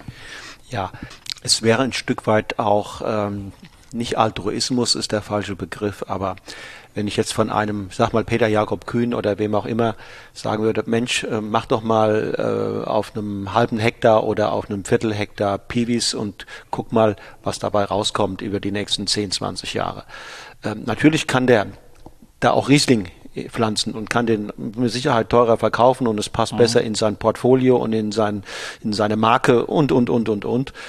Ähm, aber es wäre nicht verkehrt, wenn man diese Winzer dazu bekäme, dass sie sich sozusagen so nebenbei ein bisschen drum kümmern würden. Auf jeden Fall, auf jeden Fall, weil da die sind, die wissen ja auch, auf was sie vielleicht in ihrer eigenen Ausbaustilistik besonders Wert legen und da kommt wieder was ganz Neues bei raus. Ähm, also ich, das ist auf jeden Fall eine spannende Ebene und die die muss auch vertieft werden. weil, vertieft. Wir, weil wir gerade das Buch da liegen haben, ja. äh, New Wine Wave, da gibt es einen Winzer, den haben wir ins Buch genommen aus der Schweiz, ähm, Weingut Lenz. Mhm das ist quasi 100% Piwi-Betrieb. Ja, ich, ich kenne den Betrieb persönlich noch nicht, aber ich hatte mit meinen Masterstudenten jetzt im Sommersemester, hatte ich das Thema natürlich gestellt und äh, eine Gruppe hat da auch bei Lenz Wein gekauft und die haben wir dann äh, ver äh, verkostet. Das war schon sehr beachtlich und natürlich toll, wenn ein Betrieb 100% da drauf springt. Das ist ja dann auch eine Ansage, ne? Und der muss sich ja nicht mehr der muss ja keine Vergleiche mehr anstellen. Und das sind immerhin knapp 40 Hektar. Ja. Das ist jetzt kein kleiner ja. Betrieb und äh, wenn, wenn ich ihm glauben darf, und er ist ein seriöser, ehrlicher Mensch, dann kann er gar nicht genug Wein produzieren, wie nachgefragt wird. Es hängt an der Vermarktung letztendlich und das ist, betrifft aber eigentlich jeden Weinbaubetrieb, der ein, ja, oder jeder Winzer, der Unternehmer ist, der muss letztendlich seinen Wein auch verkaufen. Und das können manche sehr gut und manche weniger gut. Und es gibt so Cracks, die haben ihre Märkte schon, die wissen eigentlich schon genau, bevor sie das gepflanzt haben, wo sie das hin verkaufen. Und das ist eigentlich auch der richtige Weg. Ja. Ähm, ich habe vorhin angesprochen, dass ja da äh, über den Klimawandel es nicht nur wärmere Jahrgänge, trockenere Jahrgänge gibt, es gibt unberechenbarere Entwicklungen in der, äh, was das Wetter anbelangt. Ähm, und der ökologische Weinbau, da geht es ja nicht nur darum, dass man auf bestimmte, auf den Einsatz bestimmter chemischer Mittel verzichtet, mhm. sondern es geht letztlich ja auch um eine zunehmende Stärkung der Pflanze, um ja. eine Vitalisierung des Bodens, ja. äh, eine Biodiversität, eine größere. Mhm. Ähm, und dass in der Summe da etwas dann ein, ein, ein Weinbergsensemble entsteht, das vielleicht sogar gesünder, widerstandsfähiger ist mhm. und vielleicht den Umbilden der, dieser, dieser neuen klimatischen Situation ja. besser gewachsen ist als der konventionelle? Fragezeichen. Das ist jetzt äh, für uns ein ganz wichtiges und aktuelles Thema geworden. Äh, wir haben ja in Geisenheim einen Versuch etabliert, 2006, der sogenannte In-Biodyn-Versuch. Äh, der vergleicht den integrierten Weinbau mit dem bioorganischen und dem biodynamischen Weinbau auf einer Versuchsfläche. Und der ist ja jetzt dann im 15. Jahr. Das ist also von, ist die älteste Vergleichsfläche weltweit, die diese Systeme miteinander vergleicht. Und wir haben die 2006 etabliert nach, ich sag mal, guter fachlicher Praxis, was für die integrierte Produktion Standard ist. Da wird halt auch Herbizid eingesetzt, da wird aber kein Kupfer eingesetzt. Mhm. Wir haben dann ähm, und natürlich eine Begrasung, so wie wir das ganz früher mal gelernt haben und auch immer noch in Deutschland im Prinzip Usus ist. Mhm. Ähm, bei aber reduzierter Düngung auch. Und dann haben wir die Bio-Variante, äh, die nach, in dem Fall haben wir jetzt noch den Ecowin-Standard draufgesetzt, äh, nochmal definiert, also natürlich herbizidfrei, keinen mineralischen Stickstoff. Ähm, dann haben wir die vielartige Begrünung da drin und entsprechenden Pflanzenschutz, wie er momentan auch in der Praxis üblich ist, allerdings ohne Phosphonat. Ja. Mhm. Also diese Anlagen sind phosphonatfrei. Und dann gibt es noch die Biodyn-Variante, also die biodynamische Variante, äh, die im Prinzip mit Demeter-Standards läuft, wobei wir dann halt zusätzlich zu dem bioorganischen die entsprechenden Präparate, Hornmist, Hornkiesel, den Kompost, wenn er dann kommt, mit Präparaten ähm, äh, gepflegt äh, einsetzen und natürlich auch äh, schauen, wenn Arbeiten zu tun sind, wann wir die tun. Aber das Thema äh, Gestirneskonstellation und Mondstellung ist jetzt nicht der entscheidende Punkt da drin in dem Versuch. Das können wir nicht wirklich leisten. Mhm. Wir wollen ja sehen, wie unterscheiden sich diese Systeme und können dann, je mehr Parameter wir verändern oder desto schwieriger wird es zuzuordnen, was nachher herauskommt. Ja. Von daher ist auch zum Beispiel die Bodenpflege im Bio- und biodynamischen, was die Begrünung angeht, gleich oder auch die Bodenbe Bodenbearbeitungsmaßnahmen ist gleich. Nur bei Biodyn kommt das Hornmistpräparat dazu oder im, im Laubbereich das Hornkieselpräparat. Oder auch wenn wir Kompost geben, dann ist der bioorganische ohne Präparate und der biodynamische ist mit Präparaten, aber vom gleichen Hersteller. Also wir arbeiten da mit dem Dottenfelder Hof zusammen und die produzieren uns dann einen bioorganischen Kompost, also Ausgangsmaterial gleich, einmal ohne Präparat, einmal mit Präparat. Ähm, um einfach das auch umzusetzen, was in der Praxis üblich ist. Ja? Aber wir machen jetzt keinen Düngeversuch oder einen Pflanzenschutzversuch da drin. Wir gucken, was, was, was macht die Rebe, was, wie geht's mhm. der, wie ist das Endergebnis, Physiologie ist ein ganz großes Thema und äh, wir haben natürlich festgestellt, dass die, die Erträge im Biobereich runtergehen, so um bis auf 20 Prozent im Schnitt der Jahre. Das ist auch signifikant, ist auch eigentlich bekannt, dass das auch reduziert. Hängt natürlich mit der Stickstoffversorgung zusammen, aber da komme ich gleich nochmal zu, vordergründig und mit der intensiveren Begrünung, die natürlich auch etwas mehr Wasserstress produziert. Äh, von daher ist das die eine Seite, was den Ertrag angeht. Äh, Qualität der Moste ist praktisch unbeeindruckt oder es gibt kaum eine Bewegung drin. Das heißt aber eigentlich, wenn wir den Ertrag reduziert haben in den Bio-Varianten, müsste ja eigentlich die Qualität, sprich mit Moskowitsch, hochgehen. Mhm. Ähm, die 20 Prozent, die wir da weniger ernten, müsste ja eigentlich besser, die werden aber nicht besser. Die werden, sind auf dem gleichen Level wie bei integriert oder über alle drei Varianten gesehen. Wenn man das Mostgewicht Wenn man das Mostgewicht okay. rechnet. Mhm. Äh, was uns zeigt, da ist passiert irgendwas in der Rebe mit, der, mit dem Zucker oder mit der Energie, die da produziert wird. Die läuft nicht ins Mostgewicht rein. Vielleicht sonst wohin. Die läuft woanders hin. Und äh, aber andererseits in den jetzigen Zeiten ist das eigentlich schon mal eine gute Entwicklung. Wir haben Mostgewicht ist nicht mehr das Problem. Genau. Wir reden über Entalkoholisierung und und ja. und. Also wir fahren eigentlich da so ein bisschen, wir dämpfen das. Hm. Und ähm, das andere ist die, die Wüchsigkeit der Anlagen. Auch da gibt es natürlich eine Reduzierung. Mhm. Das klar, wenn eine Gesamtwüchsigkeit sich reduziert bei Bio, Biodyn, ist auch der Ertrag reduziert. Das hängt miteinander natürlich zusammen. Und da haben wir natürlich dann eine ganz andere Struktur der Laubwand. Die ist offener, die ist mikroklimatisch besser und natürlich auch weniger anfällig gegen Pilzkrankheiten. Ähm, von daher ist das eigentlich eine Sache, die wir jetzt über die Jahre beobachten, also quasi von Anfang an, die sich aber jetzt eingependelt hat. Also wir haben diese, wir haben eine gewisse Resilienz jetzt drin in, der, in den Bio-Varianten und stellen jetzt fest, natürlich sind hier und da mal äh, in solchen Jahren wie jetzt auch die äh, Trockenstressfaktoren in den Bio-Varianten stärker ausgeprägt, weil die Begrünungen, die wir einsehen, tiefer gehen, intensiver sind. Aber äh, die Rebe hat sich darauf eingestellt. Und von daher äh, sind wir jetzt gerade, wie gesagt, am, genauer am Nachsehen, ob dieses Anpass ob die Anpassungsstrategie, also die Anpassungsmöglichkeit der Rebe unter Biobewirtschaftung einfacher und schneller funktioniert, als sie unter integrierter Bewirtschaftung mhm. läuft. Und da gibt es durchaus Hinweise, dass dem so ist. Ja. Mhm. Weil sie nicht mehr am Tropf hängt. Sie hängt ja, sie hat, ich sage mal, sie muss sich äh, nach der Umstellung ziemlich um sich selber kümmern. Mhm. Äh, nicht mehr am Tropf des mineralischen Stickstoffs, aber wir haben ja diese Begrünungen da drin mit viel Leguminosen und mhm. die auch da zeigen die Zahlen, also die Stickstoff, mineralischen Stickstoffgehalte im Boden ähm, äh, sind in den Biovarianten höher als in integriert durch diese veränderte äh, Begrünung. Ähm, und so dass wir also die ich sage mal, wir wollen ja nicht die Rebe so weit stressen, dass sie uns komplett vom Holz fällt und der Weinberg dabei über lange Zeit, über längere Frist dann kaputt geht. Sie muss ja noch Ertrag bringen und sie muss sich wohlfühlen, sage ich mal. Mhm. Gut, mit dem Wasser haben wir jetzt natürlich einen, einen Faktor, den wir schwierig beeinflussen können.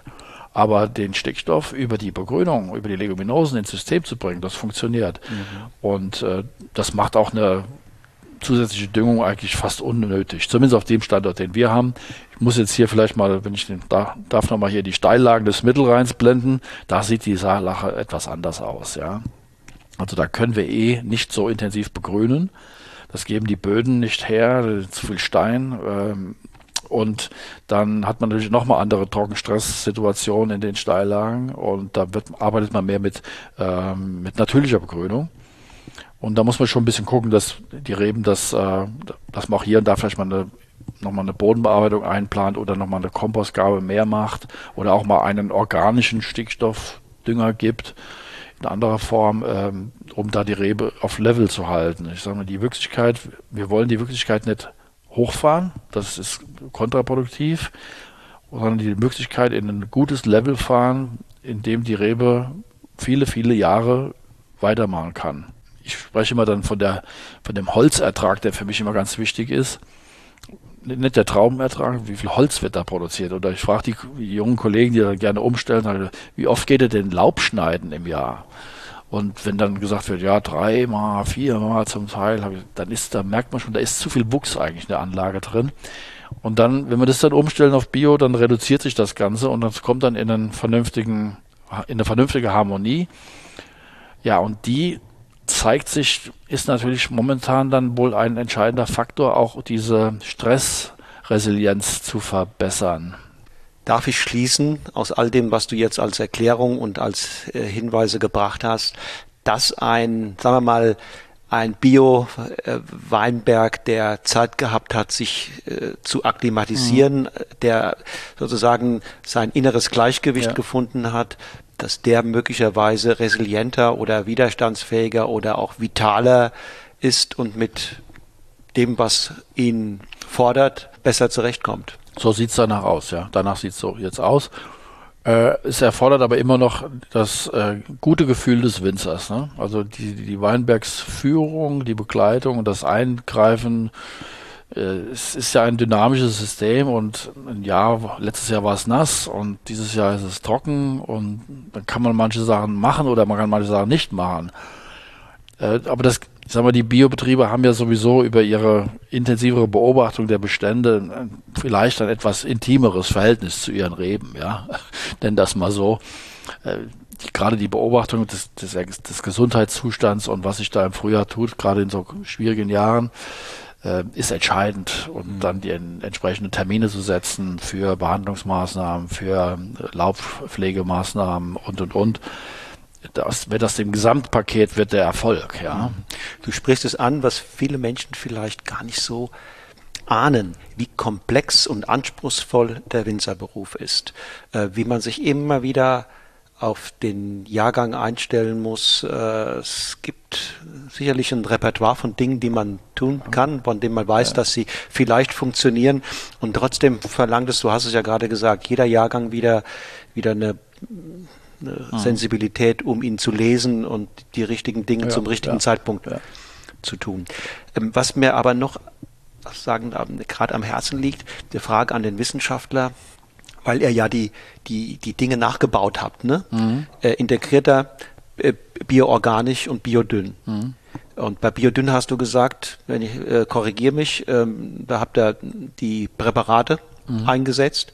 Aber da wird natürlich jetzt, sagen wir mal, fast jeder Praktiker Biodünn-Praktiker wird sagen, ja, aber die Präparate, das ist ja nur ein ja, ja, Baustein eines insgesamt super komplexen mhm. Äh, Systems. Da geht es auch um Hofindividualität, ja, es, es geht um viele andere Dinge noch. Und, und nur wenn man das sozusagen in Gänze sieht, wird man der Thematik und auch dem Approach oder dem Zugang äh, gerecht.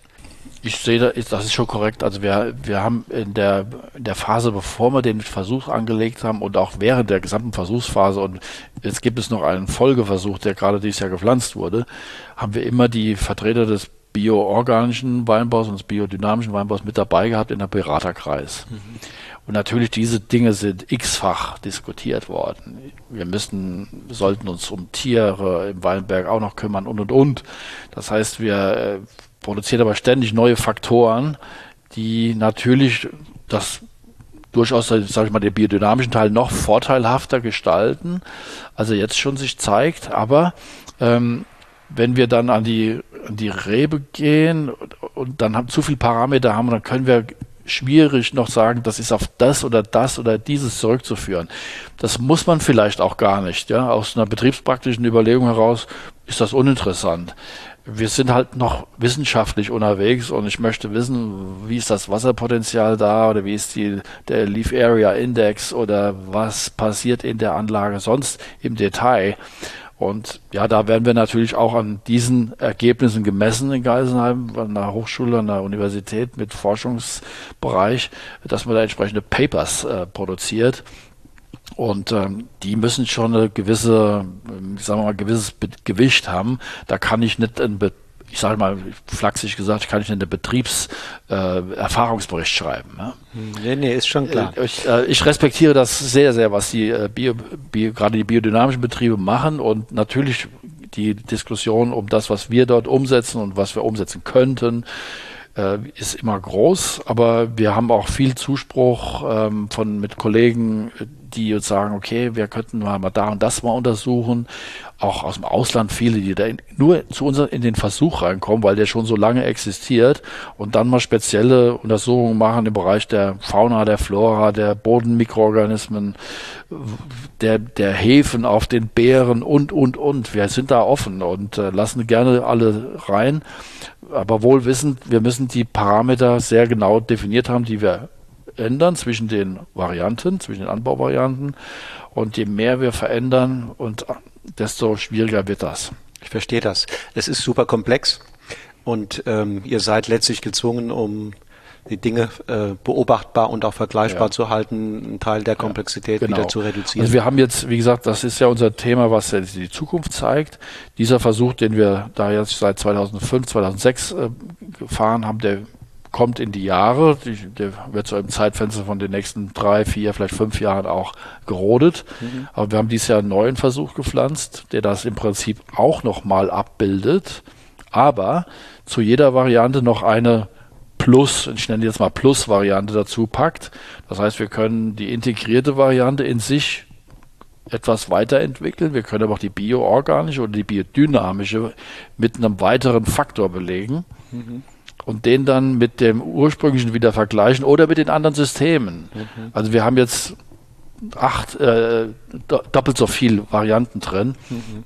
Und äh, das macht die Sache spannend, ja. Und wir haben für diesen Versuch äh, ist sogar Rebpflanzgut erzeugt worden nach den entsprechenden Richtlinien. Ne? Also wir haben keine Standardrebe genommen, sondern mhm. hatten eine äh, Rebschule im Elsass, die uns diese äh, Reben produziert hat. Bio, Biodyn und ähm, äh, äh, integriert, konventionell erzeugt, äh, dass wir von Anfang an jetzt aus der Jungfeldphase schauen, was was tut sich da schon? Ja, wir haben ja damals einen alten Weinberg von 1991 gepflanzt umgestellt in seinen besten Jahren, um es mal so zu sagen. Und jetzt pflanzen wir was ganz Neues auf, was schon quasi die Schule, in der Schule schon entsprechend äh, betreut wurde. Und das wird noch, ist nochmal spannend. Also da laufen jetzt schon, da laufen jetzt schon ein paar äh, Bachelorarbeiten und Masterthesen und da wird jetzt halt mal geguckt, wie ist die Wirklichkeit. Da gibt es ja noch nicht so arg viel, was man sich betrachten kann aber äh, hochinteressant. Wie ist in der Frage die äh, Zusammenarbeit mit anderen vergleichbaren Instituten in den USA oder in Italien oder in, in Frankreich? Ja, wir sehen ja, wir haben viel äh, Kooperation durch auch unsere Studiengänge. Sind wir in Frankreich, Italien ja auch stark vertreten und dort gibt es mittlerweile auch Versuche, ähm, allerdings meistens jüngerer Natur. Mhm. Die haben dann sind dann auch neu gepflanzt worden wo vergleicht, vergleichend gearbeitet wird. Oder die meisten Versuche, und da bin ich immer ein bisschen skeptisch, ähm, vergleichen dann Betriebe oder äh, Bewirtschaft, ja, Betriebe, der eine konventionell, der Nachbarbetrieb Bio. Das ist immer ein bisschen schwierig, ja. Ähm, weil dann schon sehr, sehr viele Parameter wieder sich ändern und dann betriebsindividuelle individuelle ähm, Beschlüsse oder Entscheidungen da Einflang, ein, einbring, eingebracht werden in die, in die Forschungsebene. Das muss man sehr genau im Griff haben dann, ja. Mhm. Und, äh, aber es tut sich da auch sehr viel und äh, wie gesagt, mit, äh, mit Montpellier, mit Bordeaux äh, haben wir enge Verbindungen, auch über Studiengänge. Mhm. Und da sind immer wieder Studenten, die dann mhm. bei Chateau Margaux oder Cheval Blanc äh, einen Versuch laufen haben, der sich mit sowas beschäftigt, mhm. ja. Jetzt nochmal versuchen wir mal ein, ein Resümee.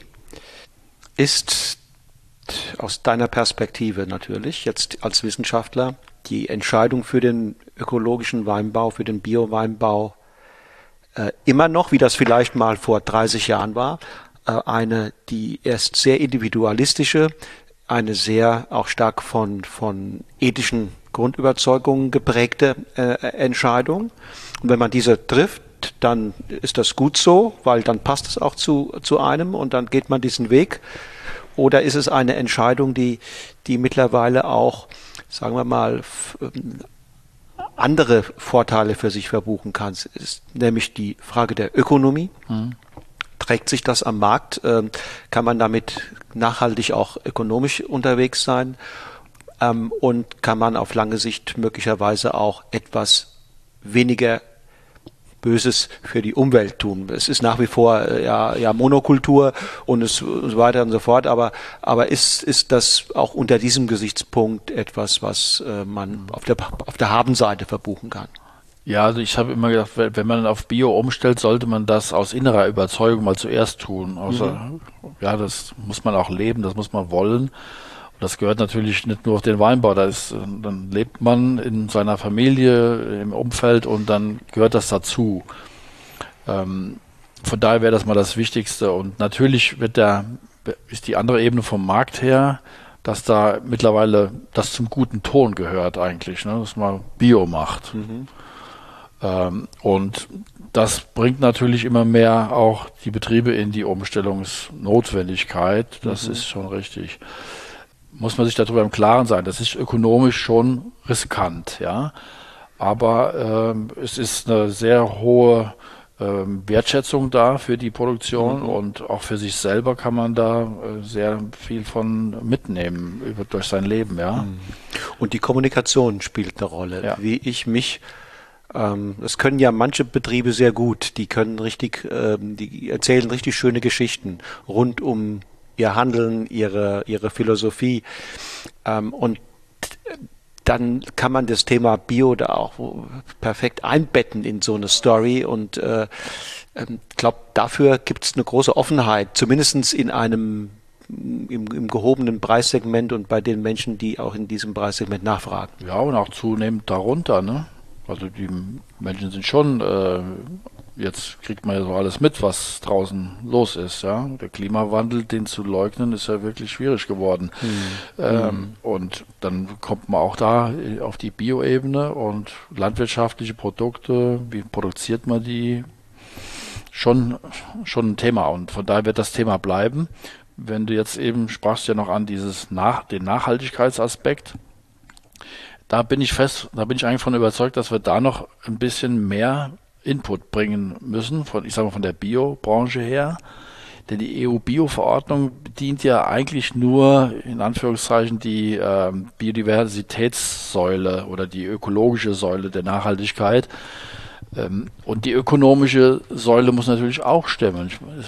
Wir sprachen darüber, wenn Katastrophenjahre sind und zwei Jahre nichts im Keller ist, dann ja, da ist meine ökonomische Säule weggebrochen und dann bricht mir das ganze Ding zusammen und natürlich die Säule der, des Sozialen, äh, dass man mit seinen Mitarbeitern entsprechend umgeht. Ich denke, das ist äh, auch eine, das ist kein so ein riesiges Thema, aber das kann man relativ gut umsetzen. Ähm, aber diese andere Sache der nachhaltigen Produktion, auch was ja jetzt, ich sag mal, Flaschen, äh, Weinflaschen ist ja das Thema überhaupt, ist ja der höchste äh, CO2-Killer, den wir da eigentlich haben. Ähm, da müssen wir noch nachlegen, ja. Und da ist äh, von der von den Richtlinien der, aus der Bio-Verordnung ist ja da nichts drin, ja. Man hat 2013 die Bio-Wein-Verordnung noch nachgeschoben, äh, Behandlungsstoffe und und und.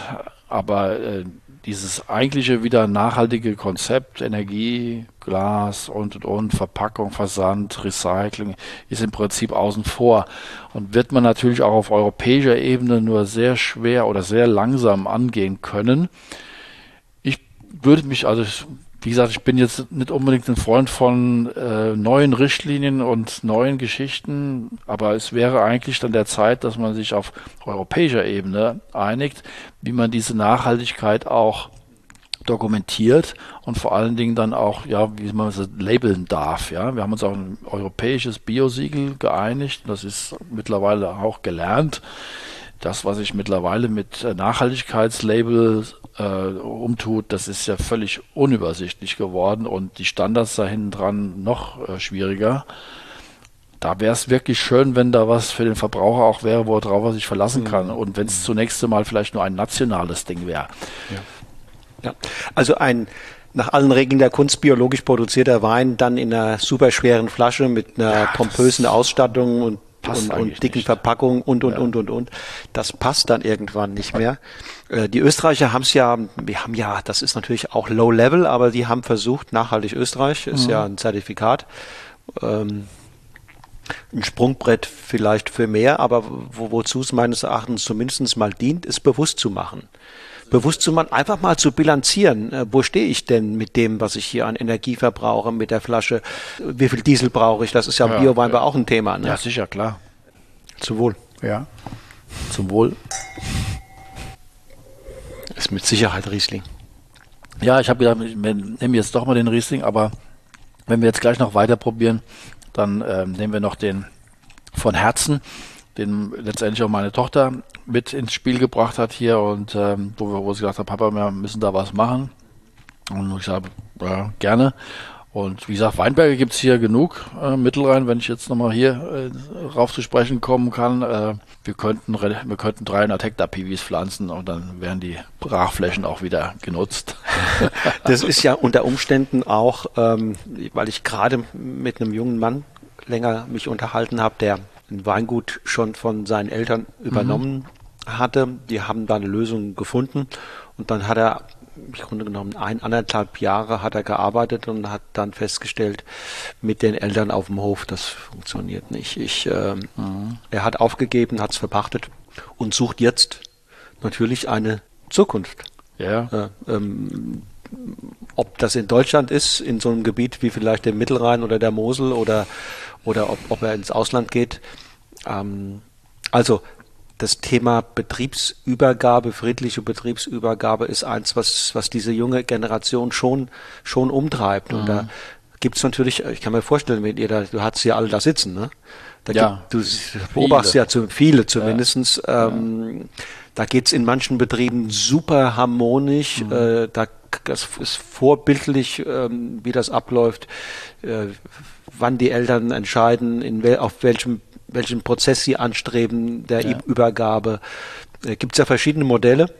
Meine Frage ist zunächst mal, ist das bei euch, jetzt nicht vielleicht von dir persönlich, aber bei euch an der, an der Hochschule in Geisenheim äh, ein Thema, das, das ihr im Blick habt und äh, wie geht ihr damit um? Mhm. Ja, das ist ein ganz wichtiges Thema und ähm, wird auch bedient innerhalb des Studiums, innerhalb äh, insbesondere bei den Weinwirtschaftlern, also die, wer Studiengang Weinwirtschaft, internationale Weinwirtschaft macht, da gibt es schon ein Paket äh, Unternehmensnachfolge, wo darüber gesprochen wird, intensiv auch, und das, diese Module können auch von den Winzern bedient werden oder genutzt werden ist ein Riesenthema. Ich meine, ich bin da selbst auch noch in einem Modul aktiv im Weinbaustudiengang. Das nennt sich Betriebspraxis oder mhm. Betriebsverwaltung. Das ist eigentlich so, ich sage mal so, was alles noch fehlt, fehlte im Studium oder was keinen Platz mehr gefunden hat. Mhm. Angefangen von, ein, von Beschäftigung von Aushilfskräften, Verpackungsverordnung, dann die ganzen Dinge, die die äh, EU, äh, EU-Weinmarktverordnung in der Umsetzung dann im Papierkrieg, sage ich mal, um äh, umzusetzen ist. Mhm. Und die jungen Leute kommen ja dann auch gerne von der Uni, kommen in den Betrieb und werden dann mit sowas konfrontiert, mhm. ja. Mhm. Und äh, da bin ich immer, da machen wir praktisch so ein kleines Seminar. Da ist eine, ist auch Unternehmensnachfolge durchaus mal ein Thema. Dann ja, da erlebst du auch, dass dann jemand auf dich zukommt und sagt, okay, ich habe zum Glück da noch einen Steuerberater dabei, das ist ein ganz wichtiger Faktor in dem ganzen Konstrukt. Ja, absolut, absolut. Äh, der dann äh, auch mithilft. Und wir haben auch andere Professorenkollegen, die da aktiv sind. Äh, wo es dann darum ging, na ja, die junge Frau hat mit ihren Eltern das Ganze mal angesprochen, wie das jetzt losläuft, ja. Und dann hat sich dann in dem ganzen Konstrukt hat sich dann rausgestellt, dass den Eltern gar nichts gehört hat. Ja, das war alles noch der Oma. Also äh, ja, da sind dann größere Baustellen zu drehen. Und ähm, ja, es gibt da verrückte Konstellationen und dass das im Guten und im gemeinschaftlich äh, positiv abläuft, ist natürlich ein entscheidender Punkt. Und dazu gehört auch eine gewisse Offenheit der Eltern und der, ja, und die ist in vielen Fällen gegeben, ja. Mhm. Und äh, natürlich haben die jungen Leute alle in ihrer, als, als Kinder in dem Betrieb miterlebt, was es heißt, Weinbau zu betreiben, äh, waren in der Weinlese im Keller und, und, und. Aber haben sich eigentlich mit dem Zahlenmaterial da hinten dran so gut wie nie beschäftigt. Logisch. Ja, und wir gehen ja momentan, ist ja immer der Tipp, wenn jemand 55, 56, 58 Jahre alt ist, dann sollte er langsam überlegen, wie er den Betrieb übergibt. Mhm. Und wenn er 65 ist, sollte das erledigt sein. Da fängt es aber bei vielen eigentlich erst an. Und dann wird die Zeit eng. Und ähm, dann muss man aber auch so fair sein, sage ich mal, seinen Kindern sagen, hier, das sind unsere Zahlen, ja, das ist unsere Arbeitsleistung, wenn man die dann ungefähr abschätzen kann, das kann man ja tun. Äh, Unternehmensberatung machen wir auch über Geisenheim ganz intensiv.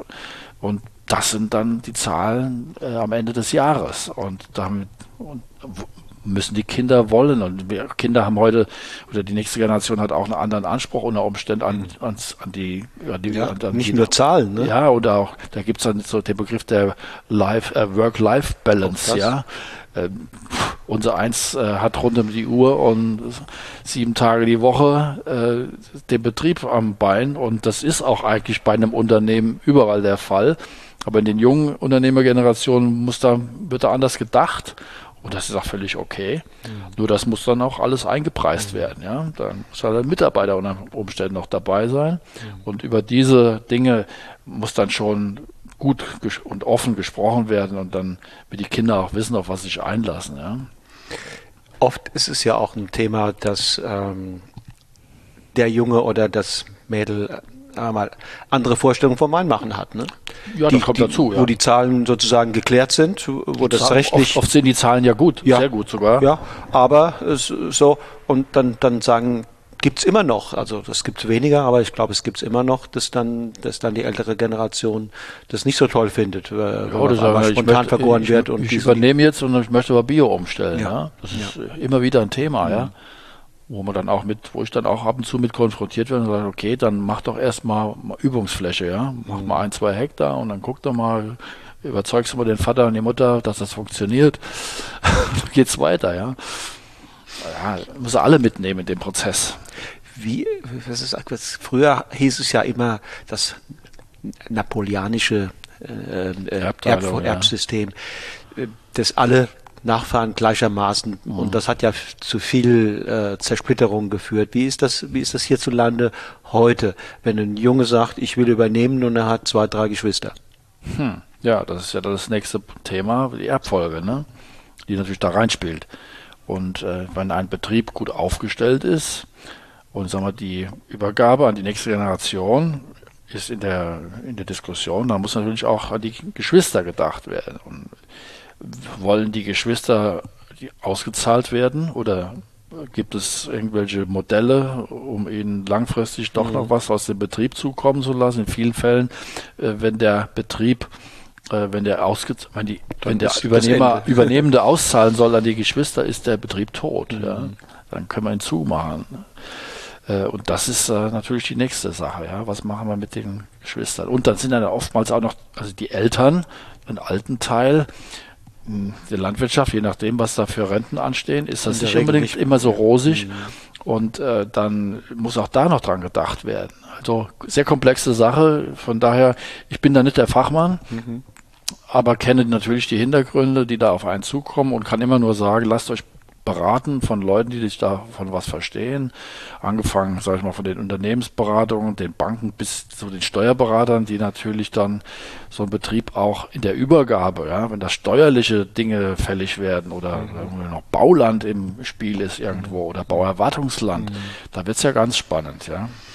Ja, auch Mediatoren und Coaches ja, könnten da durchaus ja, da ist Betätigungsfeld auch, Da ist auch breites Betätigungsfeld für Leute, die in dem Bereich, äh, ich sag mal, Ahnung haben vom Weinbau, aber natürlich auch speziell von diesen Finanzdingen. Und ähm, ich sag mal, die bilden wir jetzt nicht direkt aus, aber wenn der, wer in den Masterbereichen unterwegs ist und sich mehr mit Finanzierung oder mit diesen Fragen beschäftigt, ökonomischen Dingen, der hat auch da vielleicht noch, wir mal, ein Spielbein später oder ein Beschäftigungsfeld, wo er sich äh, umtun kann. Und auch da gibt es ja äh, Unternehmen, die Betriebe, Betriebsverkäufe, Veräußerungen einmal moderieren mhm. oder auch dann direkt durchziehen.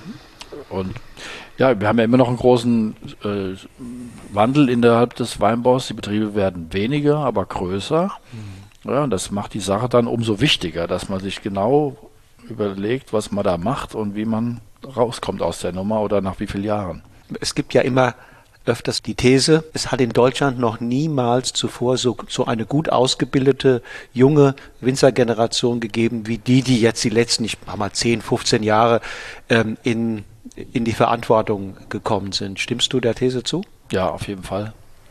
Äh, die, die, das, der Ausbildungsanspruch an die jungen Leute ist auch natürlich gewachsen und man natürlich merken wir auch von den Studentenzahlen, die ja äh, gut durch die Corona-Zeit ist jetzt ein bisschen was eingebrochen, aber wir hatten immer 100 Studenten im Semester und das hat auch überhaupt nicht nachgelassen und äh, es ist immer noch eine große ähm, Interesse am Weinbau.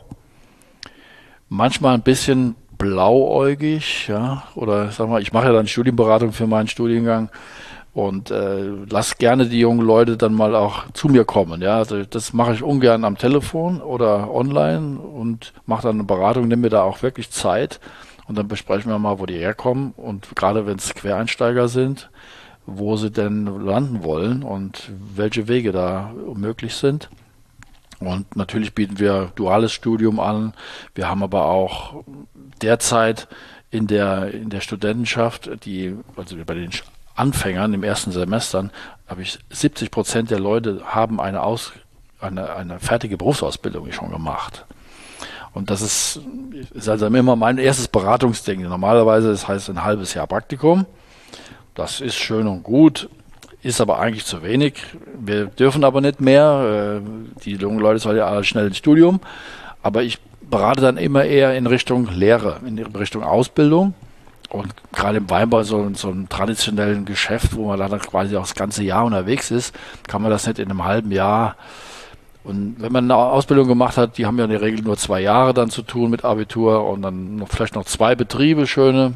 Und dann hast du die Basis, natürlich super, einmal ins Studium einzusteigen. Das geht viel einfacher. Viel einfacher. Und natürlich äh, am Ende des Studiums hast du eine Ausbildung gemacht, du hast das Studium abgeschlossen, warst vielleicht noch während des Studiums, ich sage mal ein halbes Jahr, ein Semester in Kalifornien oder wer weiß wo in der Welt. Ja, dann haben die Leute nach spätestens drei Monaten einen Job. Das ist ja. äh, meistens vorher schon. Ja. Selbst wenn sie keinen elterlichen Betrieb haben. Ja, ja, ja, ja, ja, ja, ja. Auf jeden Fall. Und wie gesagt, die jetzt auch die mit dem elterlichen Betrieb, die schicke ich auch ganz gerne in die Lehre. Wie hast du denn diesen Spagat hinbekommen zwischen Professor Wissenschaft hm. Geisenheim hm. auf der einen Seite ja. und äh, hier diesen Betrieb? Ja, ja. Ja, das war durchaus immer, immer mal wieder ein Spagat. Ich muss aber sagen, ich habe bis 2007 habe ich auf einer halben Stelle in, in dieser Ökoprofessur war auf einer halben Stelle konzipiert und ab 2007 ist sie aufgestockt worden. Und ich habe dann ab 2007 praktisch meine Außen Bewirtschaftung, es ist ja nicht so viel, ja, habe ich an einen Lohnunternehmer mhm. äh, übergeben, mit dem ich hier sehr gut äh, befreundet bin, der hier auch direkt vor Ort ist, der auch Bio kennt und natürlich entsprechend arbeitet. Und äh, habe mittlerweile einen festen Mann eingestellt, also Festangestellten für die Handarbeiten. Das ist für einen Betrieb von vier Hektar eigentlich nicht abzubilden, ja. Aber äh, wenn der, wenn, wenn ich nicht die Zeit finde, und die habe ich momentan nicht mehr, weil ich quasi die ganze Woche in Geisenheim bin, äh, dann muss das so laufen. Und jetzt, wo Anne eingestiegen ist, ähm, haben wir wieder neue äh, Pläne und ähm, da muss man mal schauen, wie sich das dann strukturiert. Und naja, gut, ich äh, werde sicherlich noch eine Zeit lang in Geisenheim sein, aber das ist ja auch absehbar. Bin da froh, dass jetzt äh, Anne eingestiegen ist in den Betrieb. Die hat ja Weinwirtschaft auch studiert und ähm, eigentlich hatte sie Hotelfach gelernt. Mhm und wollte da los. Und dann hat sie gesagt, es wäre doch nicht schlecht, wenn jetzt jemand weitermacht, was wir hier so aufgebaut haben. Und dann habe ich gesagt, okay, dann darfst du auch noch studieren, aber ähm, dann machst du vielleicht die Weinwirtschaft, mhm. ja, internationale Weinwirtschaft. Und das hatte ich eigentlich auch gutes, war eine gute Entscheidung. Sie hat vorher dann noch Praktika gemacht. Äh, ich habe gesagt, so ein bisschen Praktikum im Weinbau musst du schon noch machen. Es war auch witzig äh, habe ich gesagt, sagst du, Papa, wo soll ich denn da hin? Sag ich, ich sag dir nichts, ich kenne zu viele Leute nachher sagst du, ich, ich such dir was aus. Und dann kam sie und sagte, Papa, ich, ich gehe zu Emre Schönleber an die Nahe. Habe ich gesagt, ja, gut, einverstanden, sehr schön. Wie, es war jetzt kein Biobetrieb, aber top. Äh, wie kommst du denn da drauf? So, die haben eine gute Website. Damals war das ein Thema, ja. Äh, oder dann habe ich gesagt, okay, da gehst du aber nach dem zweiten Betrieb, also hätte ich gerne noch einen Biobetrieb, den darfst du auch noch aussuchen. Und dann kam sie mit dem Clemens Busch und dann habe ich gesagt, alles klar, wenn du beim Clemens am Mosel, in der, an der Mosel den Steilhang überstehst, dann klappt es auch hier. Absolut. Ich habe gesehen, du hast was eingeschenkt jetzt. Ja, ich habe was eingeschenkt, worüber ja schon gesprochen wurde. Wie gesagt, der, die Piwi-Ebene äh, läuft jetzt auch bei uns. Wir haben 2018 äh, gepflanzt, äh, Cabernet Blanc, Souvenir Gris und Muscaris. Im Prinzip nur, ja, wenn du so willst, ein Versuchsfeld. Aber so viel, dass man dann doch auch schon Wein draus machen kann.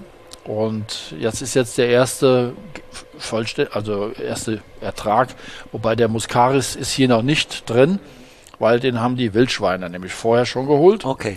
Da war ich zu spät. Und äh, ja, dann war nur noch Souvenir Gris und Cabernet Blanc, hier 50-50. Mhm. Und äh, in einer ganz dezenten, äh, also ganz dezenten feinherben Version, also so knapp übertrocken. Knapp übertrocken. Und soll auch so als äh, Marke, wie gesagt, der Wein heißt von Herzen, wie gesagt, weil es uns auch ein Herzenanliegen war, da jetzt mal was zu tun. Mhm, mhm. Und äh, kam extra Etikett drauf, Das hat unser örtliches Tattoo-Studio mitentwickelt. Also Sehr schön. kannst du sie auch stechen lassen, wenn Sehr du möchtest. Äh, ja, sehr zum Wohl. Sehr zum Wohl. Jetzt aus 21. Nicht ganz so spät geerntet. Ich habe 2020 gab es auch schon ein paar Trauben. So im 20-Liter-Maßstab habe ich die ausgebaut, um es einfach zu sehen, was es gibt. Da war ich zu spät, die waren zu reif. Und dann habe ich sie 21 habe ich extra früher geholt, von daher hatte auch so diese schönen grünen Noten vom Sauvignon, äh, vom Cabernet Blanc. Und das so ein bisschen exotische oder ins, ich vergleiche es immer so in Richtung Weißburgunder, Grauburgunder, was der Souvenir Gris mitbringt. Übrigens auch eine, eine ganz tolle Rebsorte, was im Weinberg angeht. Ne? Die wächst gerade hoch, die, die Blattmasse ist überschaubar, die Trauben hängen wunderbar. Also es ist, äh, der macht richtig anbautechnisch schon Pflegeleicht. Spaß. Ne? Pflegeleicht. Der Muscaris ist da schon anspruchsvoller. Der macht äh, große Blätter, sehr viel Triebe, ich musste ständig ausbrechen. Und ähm, ja, von daher machen wir da auch wieder seine Erfahrungen. Aber ich meine, das haben wir auch in anderen Ebenen gemacht. Pff, gehört dazu. Und mir war es aber auch mal wichtig zu checken, wie läuft denn sowas hier auf dem Schiefer. Ne? Also gibt relativ wenig Kollegen oder, oder Mosel vielleicht der eine oder andere noch, die mit sowas experimentieren. Und das ist ja wieder eine andere eine extreme, äh, ich sage mal, Terroir-Ausprägung, als wenn der in der Pfalz irgendwo im Lehm steht oder im Sand oder. Ja, ist schön floral. Da kommt, erinnert auch ein bisschen an die, an ähm, das Grün von den Tomaten, Ja, ne? ja, ja, ist so ein genau. bisschen mit drin. Ähm, dann, wie gesagt, wenn dann noch Muscaris, äh, ist natürlich nochmal was extrem Aromatisches. Da weiß ich nicht, ob man das in der vollen Menge da unterbringen kann oder man, was man da sonst noch mitmacht. Ähm, aber das könnte nochmal das Tüpfelchen am I sein, ja. ja, das bringt nochmal eine andere, einen anderen Zungenschlag rein. Ja, und ich bin selbst so ein, äh, ich, ich trinke sehr gerne auch mal einen Muscatella oder einen Gewürztram. Jeder, wenn man nur selbst Riesling daheim hat oder sonst da viel, viel Riesling trinkt, habe ich immer mal gerne einen Ausgleich da. und ähm, von daher kann es dann schon extrem sein von der Aromatik, also Gewürzaromatik. Wieso habt ihr euch hier entschieden für eine etwas, sagen wir mal, dezente restsüße Variante? Ähm, hing vielleicht auch mit dem Jahrgang zusammen, äh, der ja doch eine ausgeprägtere Säure mitgebracht hat, wieder als 20. Und ja, jetzt sind da 12 Gramm Zucker drin, ähm, um das ein bisschen abzupuffern. Also ich wollte jetzt ungern da mit Entsäuerungsmaßnahmen oder irgendwas oder, oder einen biologischen Säureabbau machen. Ähm, von daher auch für mich wieder ein bisschen Spiel oder Erfahrungswissen, was sich jetzt ansammelt, in welchem Mossgewicht. Äh, Was erreichen wir? Wir sind ja auch nicht immer in, in den, kommen ja nicht immer in die höchsten Höhen, ja. Wir sind immer noch nördlich hier am Mittelrhein und es ist eigentlich unser Vorteil momentan, dass wir noch riesige Kabinettweine kann ich dir hier hinstellen, habe ganze Batterien, die so zwischen 10, 5 und 11 laufen oder 11,5 maximal und, und top im Geschmackssinn. Und wo man auf anderen, äh, in anderen äh, Regionen echt kämpfen muss, dass man das überhaupt hinkriegt oder sehr früh ernten muss. Und ich krieg das relativ spät auch noch geerntet. Aber wie gesagt, die Vorgehensweise, mehr ins Tal und in die Höhe. Der ist natürlich so sehr harmonisch, das ist sehr stimmig abgestimmt von euch.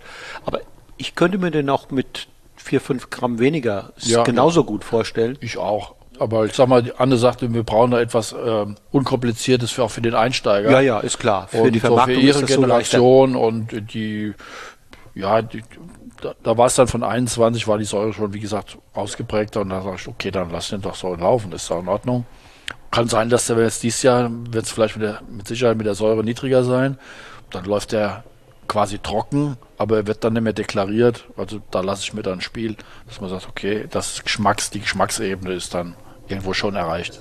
Also ich habe den Eindruck, ihr habt euch mit, diese, mit diesem Piwis schon so ein bisschen angefreundet. Ich auf jeden Fall, ja. Ich meine, ich muss nicht mehr so oft da rausrennen. Ähm, und die Trauben machen wirklich auch Spaß, ja. Und wir werden auf jeden Fall noch mehr pflanzen. Das ist ganz klar. Also Weinberge gibt es ja genug. Also ihr wollt euch auch vergrößern ein bisschen? Ja, ich denke schon, dass da noch was dazukommt. Wie gesagt, mit vier Hektar, das ist die kritische Masse noch äh, nicht ganz erreicht. Aber hat sich so ergeben. Jetzt, wir haben ja, wie gesagt, in meiner äh, Schaffensphase bis jetzt immer wieder ein bisschen Mhm. Mehr, weil ich es auch nicht übertreiben wollte. Es musste ja alles noch äh, zusammenpassen mit dem anderen Job. Aber ähm, nochmal, sagen wir mal, auch an der Scholle zu sein oder im Weinberg und dann am Schreibtisch oder in der Vorlesung, das hat auch seine Vorteile. Ja. Man, man kann anders mit den Studenten reden. Ich stelle mir das im Grunde genommen ideal vor. Legt man dann abends manchmal im Bett und fragt sich, wo man sozusagen seinen Ehrgeiz äh, oder seine Schaffenskraft mehr ausleben möchte, als, als Wissenschaftler noch mehr publizieren oder als äh, Winzer noch geileren Wein machen, noch mehr Wein machen? Eigentlich nicht. Also ich sag mal klar, äh, je mehr Zeit du irgendwo reinsteckst, desto mehr kannst du rausholen. Aber in dieser Balance zwischen beiden Dingen, trotzdem, sagen wir, auf beiden Ebenen, ich sage jetzt einfach mal, gut zu sein, das hat vielleicht wirklich immer das meiste, den meisten Spaß gemacht. Und wenn ich morgens über nach Geisenheim fahre und bin auf der Fähre, dann schaltet mein Kopf komplett um und dann weiß ich, jetzt geht das los und dann kommt das und abends, wenn ich heimfahre, dann schaltet er wieder um und dann geht es hier weiter oder manchmal geht es auch hier noch, oder, ja, manchmal vermischt sich es auch. Ähm, aber das war immer eine schöne Kombination. Ich danke auch der, ich danke wirklich, dass ich das so machen konnte, dass sich das so ergeben hat. Das ist ja alles nicht geplant gewesen, ja. Und äh, klar, mit dem halben, mit der halben Professur eingestiegen, da hast du schon mal dann äh, zeitlang noch Luft gehabt, um hier noch ein bisschen weiter aufzubauen und letztendlich auch den Betrieb, der ist ja jetzt quasi, ja, steht, es ist alles bezahlt und äh, kann man jetzt munter weitermachen. Das Nest ist gemacht, ja. Mhm. Freut sich die Tochter. Ja, klar, und ich freue mich, dass es macht, ja. Ja. Das ist ja auch nicht alltäglich, ja. Und ich meine, wir haben ja gute Kontakte zu unseren Kollegen hier vor Ort, mhm. mit denen wir auch eng zusammenarbeiten oder sich mal, wo man sich aushilft, tauscht man sich aus oder wenn Not ist, dann ist, weiß man immer, mit wem man reden muss. Das ist das Schöne hier mhm. im Ort und äh, hier in Bachach und ich sag mal, wenn das nicht so gewesen wäre von Anfang an, hätten wir es auch nicht mit dem Betrieb schon so weit gebracht. Wir haben immer mhm. volle Unterstützung von den Kollegen gehabt mhm. hier aus dem Ort. Mhm. Das äh, kann man gar nicht hoch genug anrechnen.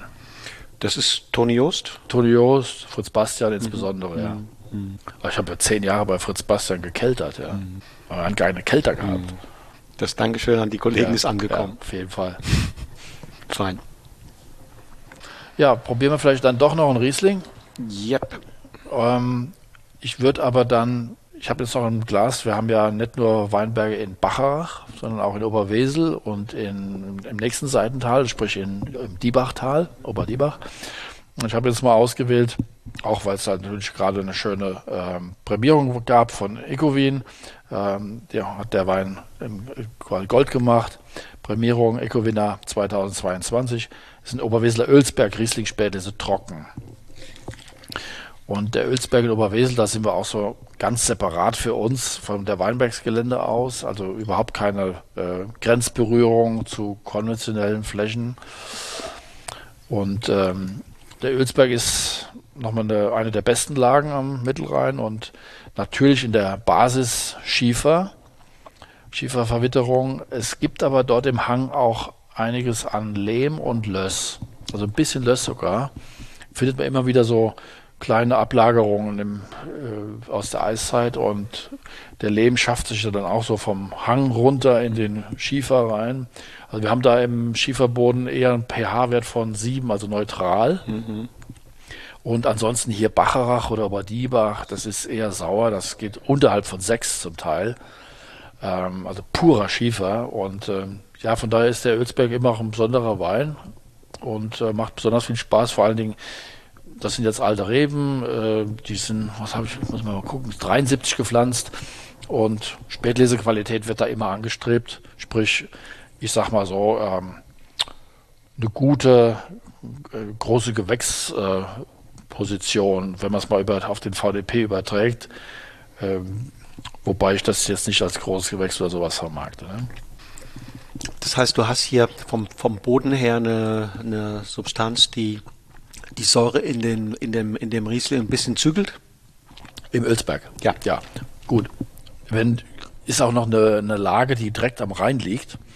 Also das ist nicht im Seidental. Und äh, von daher ist die Erwärmung oder die Grundtemperatur schon erhöht.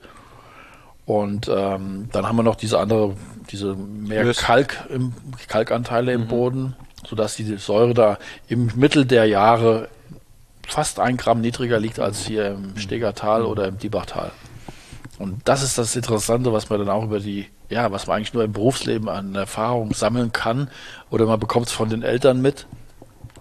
Ähm, Bacharach mit Wolfswille, Kloster Fürstenthal, das sind so unsere klassischen trockenen Rieslinge ähm, auch wie der Ölsberg, aber andere Struktur. Mhm. Auch die, wo wir dann die Kabinettweine noch erzeugen, mit wenig Alkohol, äh, aber auch trocken. Und dann in Oberdiebach, da haben wir wieder etwas, ich sag mal, kühlere Verhältnisse. Das Tal ist etwas offener, etwas nicht ganz so steil, mhm. jedenfalls im mittleren Bereich. Und da hängt auch ein bisschen mehr Lehm aber zum Teil ist die Bodenmächtigkeit, habe ich mich auch ein bisschen vertan. Ich hatte dem Boden da mehr zu, äh, mehr Tiefe zugetraut. Äh, aber man sieht jetzt, wenn die Leute da am Bauen sind, ja, wenn ja dann Weinbergsflächen bebaut, wird Neubaugebiet ausgewiesen, dann wird dann ausgeschachtet. Und da wundert man sich, wie schnell da schon wieder Felsen kommt. Aber dennoch, dieser Diebacher Fürstenberg ist, äh, hat immer eine sehr filigrane, aber prägnante Säure und eignet sich äh, super gut auch für was Restsüßes. Klar ist wir, vom Markt her nicht mehr so gefragt, aber äh, so eine schöne restsüße Spätlese mm, mit entsprechendem Käse und ideal. Ja, absolut. Großes Kino, ja. Großes Kino. Von daher freut man sich, wenn man das dann da auch machen kann. Und äh, ich meine, die Riesling, das Riesling-Klavier zu bespielen, ist sowieso genial. Es gibt ja eigentlich keine Taste, die man nicht bespielen kann. Äh, beim Piwi-Klavier lerne ich noch. Und hier haben wir ja ein super schönes, äh, auch großes Kino eigentlich, diese Kombi zwischen ähm, Rundheit, also im Sinne von, von äh, einem sehr abgerundeten Mundgefühl auf der einen Seite und Lebendigkeit, äh, Vitalität, Frische auf der anderen Seite. Das macht die Klammer. Ja. Und da bleibt in der zwischen dieser Klammer äh, viel Raum für Musik. Und das ist schön. Ja, man muss das aber auch lassen. Ja? Also ich, ich stelle ja durchaus fest, dass sehr viel weichgespülte Rieslinge mittlerweile auf dem Markt sind. Die natürlich Rieslings gefragt und dann hat man natürlich auch Kundschaft, die vielleicht mit dieser etwas spritzigeren oder pointierteren Säure eher mal ein Problem hat.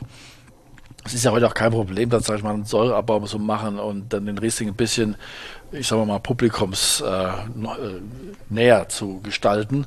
Aber das war nie mein Ding. Ja. Ich habe mhm. immer gesagt, wir sind hier, wir machen ja kein Industrieprodukt. Wir sind ja Kunsthandwerker, um es mal auf den Vergleich ja. zu bringen. Und wir wollen, ich möchte die Jahrgänge schmecken, ich mhm. möchte die Lagen mhm. rausarbeiten.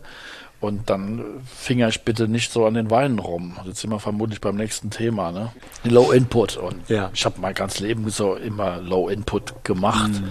Also vor, vor zehn Jahren oder wann ging das los, kam mal irgendjemand vorbei und sagte, ob wir veganen Wein hätten. Hm.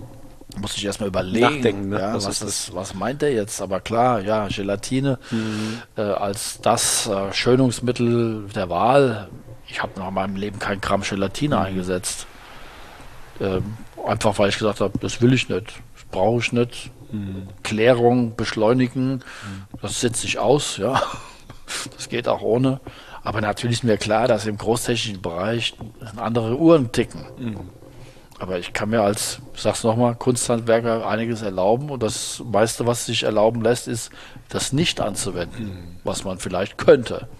Man hatte früher hin und wieder den Eindruck, dass in Geisenheim, und das trifft, betrifft auch andere Hochschulen, ähm, und das ist vielleicht auch gar nicht anders machbar, nicht sozusagen ausgebildet wird, um die Winzer vorzubereiten, in diese qualitativen Nischen hineinzustoßen, sondern das ausgebildet wird auch, um, um sozusagen äh, das gesamte Spektrum mhm. bedienen zu können. Also auch, auch ich will nicht sagen Hightech-Wein zu machen, aber, aber schon auch, wie das hier in Deutschland ja jahrzehntelang üblich war, auch technologisch getriebenen. Ja, aber das ist genau der Punkt, den du schon ansprachst. Ja, technisch gut gemachte Weine, saubere Weine, die Weinqualität in den letzten Jahren, Jahrzehnten ex extrem angestiegen. Fehler ja. gibt es nicht mehr so oft. Ja. Fehler gibt es nicht mehr so oft und das hängt auch mit der Ausbildung zusammen. Und natürlich, äh, was wird am Markt gefordert? Saubere Weine in großen Mengen,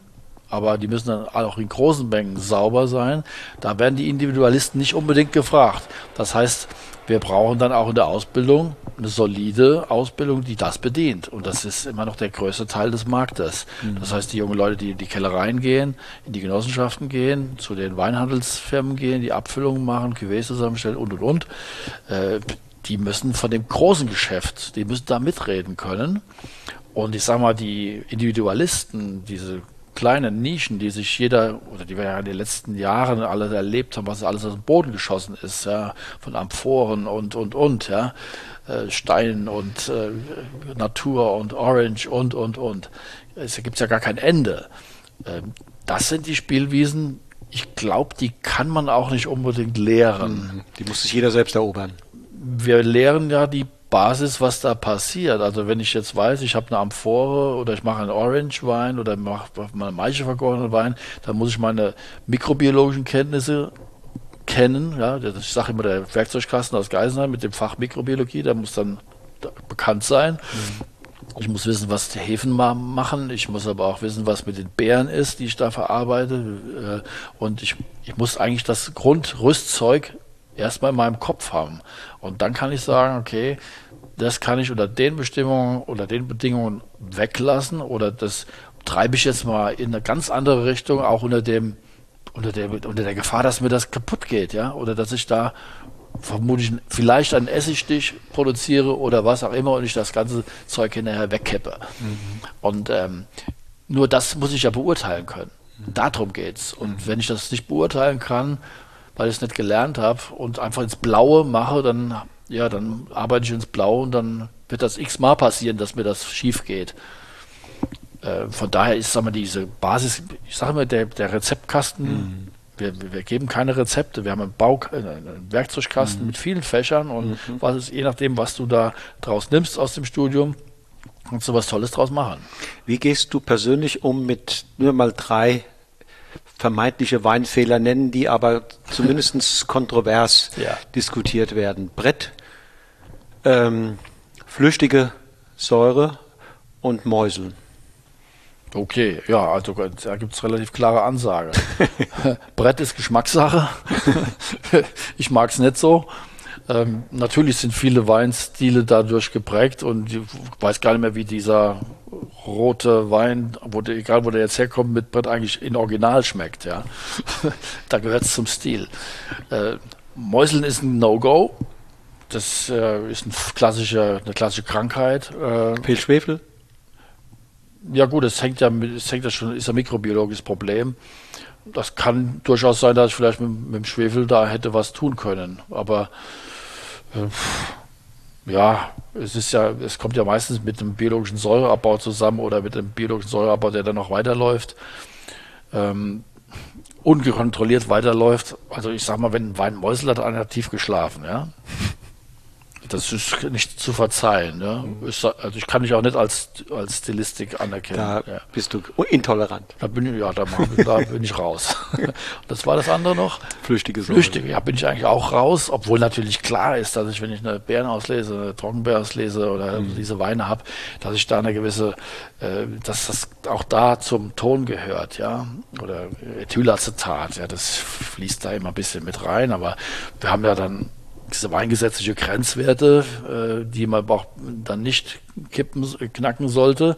Aber wir wissen ganz genau, selbst bei der Hälfte von dem Grenzwert kann das sensorisch deutlich sein. Und dann ähm, darf man den Wein, da darf man den schon so entsprechend ansprechen.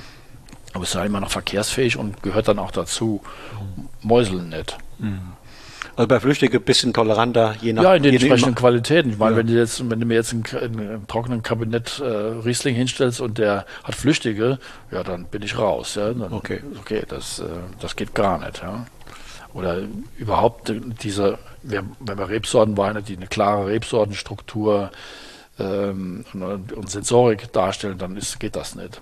Also wenn wir in die, die edelsüßen Sachen gehen, wo Botrytis-Anteile drin haben, wo sich sowieso das Geschmacksbild verändert und es kommt dann noch diese leichte, flüchtige Sache dazu, ist auch dann die Frage, wie sauber hat man seine Botrytis im Griff gehabt, ja? Und wie ist die Gärung verlaufen? Dann hat man da auch geschlafen oder, aber da bin ich, bin ich durchaus gewillt, noch ein bisschen was zu akzeptieren. Mhm. Ja, Mäuseln bin ich bei dir. Bei den beiden anderen würde ich sagen, da macht die Dosis den, den Fehler oder die noch, die noch Akzeptanz oder dann nicht mehr. Ähm, ja, ich sage ja, bei den sag mal, Standardqualitäten, die jetzt auch kein Botrytis eigentlich haben, und es kommt da eine, eine Flüchtige rein, aus welchen Gründen auch immer.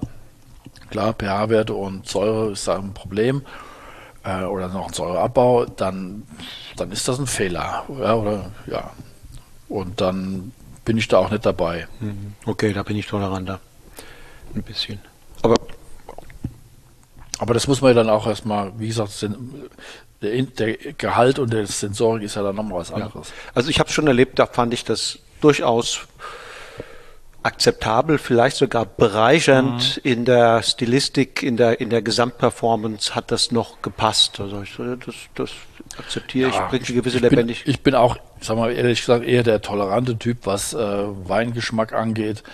Ich brauche keine Normen. Äh, wenn jemand was Neues hat oder eine neue Idee, dann soll er das bitte machen. Wie gesagt, die Piwi-Sache ist die ist ja das, wo man dann auch sagt, lass doch den, lass doch den Leuten, lass sie doch das anpflanzen. Ja, ich bin doch komplett gegen eine Regelung von von Rebpflanzzuordnung, also von, von Sortenzuordnung zu gewissen Qualitäten. Ich würde alles freigeben. Mhm. Ich persönlich würde alles freigeben. Und äh, die Leute sollen. Produzent und Markt entscheiden. Genau, Produzent und Markt entscheidet. Und äh, ja, das Bessere ist der Feind des Guten. Ja, absolut. Natürlich will man jetzt momentan ja Typizitäten wieder hinbauen über die für die einzelnen Gebiete und klar, dann tut man sich schwer mit so Sachen.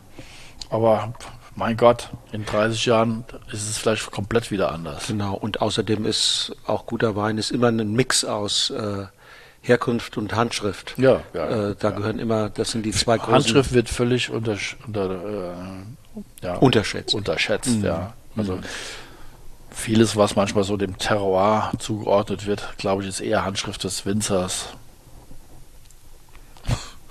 Ja. Gut. Probieren wir noch was? Einen hast noch? Ja, die Wolfshöhle. Klassische äh, Lage hier in Bacharach, die äh, auch vom Schiefer, sehr vom Schiefer geprägt ist. Also wenn man da, da den Weinberg runtergehe, das ist quasi nur noch ein Geröllfeld, also Schiefergeröllfeld.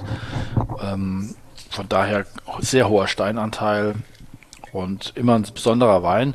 Der liegt jetzt am Hang Fuß. Ist das, wenn man durch Bacharach fährt und dann Richtung Simmern? Genau, ja. Das berühmte Blüchertal, wo der Feldmarschall Blücher den Napoleon vor sich hergetrieben hat in Richtung Waterloo, ja. ähm, auch 21, ein Kabinett trocken. Ich mache gerne noch sowas.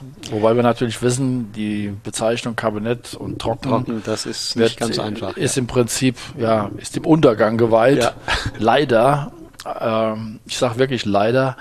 Aber wir werden das anders positionieren müssen von der Bezeichnung her hier im Betrieb, um das, weil das ist unser Haupt, das ist unser Hauptdreher. Ja? Das ist ein hochwertiger, leichter, äh, trockener Wein. Probier, ne? der hat 11,5 11 Alkohol, aber der hat den voll, das volle Riesling-Thema. Und ich sage mal, die Weine in der Alkoholklasse, äh, die verzeihen nichts, keine Fehler. Und da, das ist auch deshalb, was sagte ich, bitte keine Flüchtige. Würde die gesamte Ästhetik durcheinander bringen. Ja, und sag mal, wenn, wenn in der Klasse, der im Betrieb, wenn die Weine in einem Betrieb oder wenn du sie probierst und irgendwo hinkommst, wenn die stimmig sind, dann stimmt meistens auch der komplette Rest. Der ist jetzt natürlich auch noch recht jung, im letzten Jahr, aber merkst du schön dieser Mineralität drin, auch diese Absolut. bisschen salzige von, der, von diesem, ja, die Säure ist wunderbar und trotzdem viel Geschmack drin, obwohl er wenig, sagen wir, relativ wenig Alkohol hat. Und das sind so Weine, wie gesagt, da trinkst du abends mal eine Flasche zusammen, äh, mhm. merkst du ja nichts von. Nee. Also in der Nase sehr zurückhaltend. Also ein Wein, der jetzt in dieser Phase vor allen Dingen durch seine Lebendigkeit am, am Gaumen mhm. lebt. Und auch hier auch wiederum dieses, diese Klammer, ähm, du hast ja, du merkst das ja, der scheint zu fliegen. So, so viel Leichtigkeit strahlt der aus, aber der verbindet diese Leichtigkeit mit einer, mit einer versteckten Intensität, die beim zweiten Mal hingucken und hinschmecken dann doch frappierend ist. Ja, Und diese, diese Fruchtigkeit, die du vielleicht vermisst oder die jetzt sehr verhalten ist, die ist, ähm, wie gesagt, ist gar nicht so mein Stil. Und jetzt nehme ich mal die Stilistik, die Handschrift des Winzers. Ähm, die werden dann ähm, im Fass, also der ist im Fass vergoren, beim alten Holzfass. Absolut geschmacksneutral, da bin ich sehr penibel. ähm, ich lasse die auch immer spontan angären. Also so viel selbst-made lasse ich dann laufen. Mhm. Aber äh, ich sag mal, hier unten im Keller bei 14 Grad und im Winter wird es kühler dort unten. Mhm. Äh, kriege ich manchmal äh, nicht, die, die, schaffe ich es nicht ins Trockene. trocken zu kriegen. Ja? Ja. Mhm. Und dann impfe ich schon mal was nach. Aber das ist dann auch okay. Ich denke, das darf man auch nicht zu ideologisch sehen.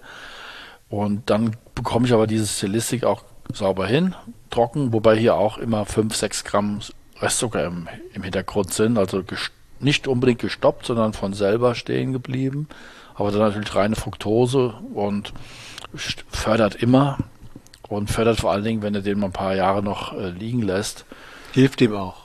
Ja, ja. Ich habe, äh, probieren gleich noch was. Ich habe zufällig, zufällig äh, den Vorgänger aus äh, 2001 noch auf. Also 20 Jahre. Ähm, ist natürlich was ganz anderes im Geschmack jetzt, aber ähm, es lebt und es, es macht Spaß. Und diese, wie gesagt, in dieser Wolfshöhle kommt das immer ausgeprägt. Das ist, ähm, die hole ich aber auch gerne nicht in dem hochreifen Sektor dort raus aus dem Weinberg, sondern da, wo er jetzt auch. Wo ich, Beginnende Reifung. Genau. Also gut, der hat dann schon seine äh, Ende 80 Grad, ja. Das ist dann schon entsprechend hoch. Mhm. Es soll schon reif sein. Also ich meine, wenn der Riesling hier bei uns äh, von der Säure her auch nicht reif, die Reife nicht bringt, dann wird er recht grün. Aber das ist zum Glück in den letzten Jahren ja, kaum passiert. Du hast, du hast hier wirklich wenig Frucht, aber, aber du hast ja ich, Stein. Beim, beim, beim, beim Wolfshöhle ist ja Schiefer, ne? Schiefer hätte ich eigentlich noch mehr Rauchigkeit fast erwartet, aber das ist gar nicht jetzt so diese, diese klassische Rauchigkeit, sondern du hast ja mehr Stein, mehr Fels, mehr, mhm mehr Salzigkeit Kühle, auch, kühle, Salzigkeit, ja. ja, ja. Ähm, äh, wenig zurückhaltende, also sehr zurückhaltende Frucht und deshalb glaube ich auch, dass das ein super schöner Speisbegleiter ist.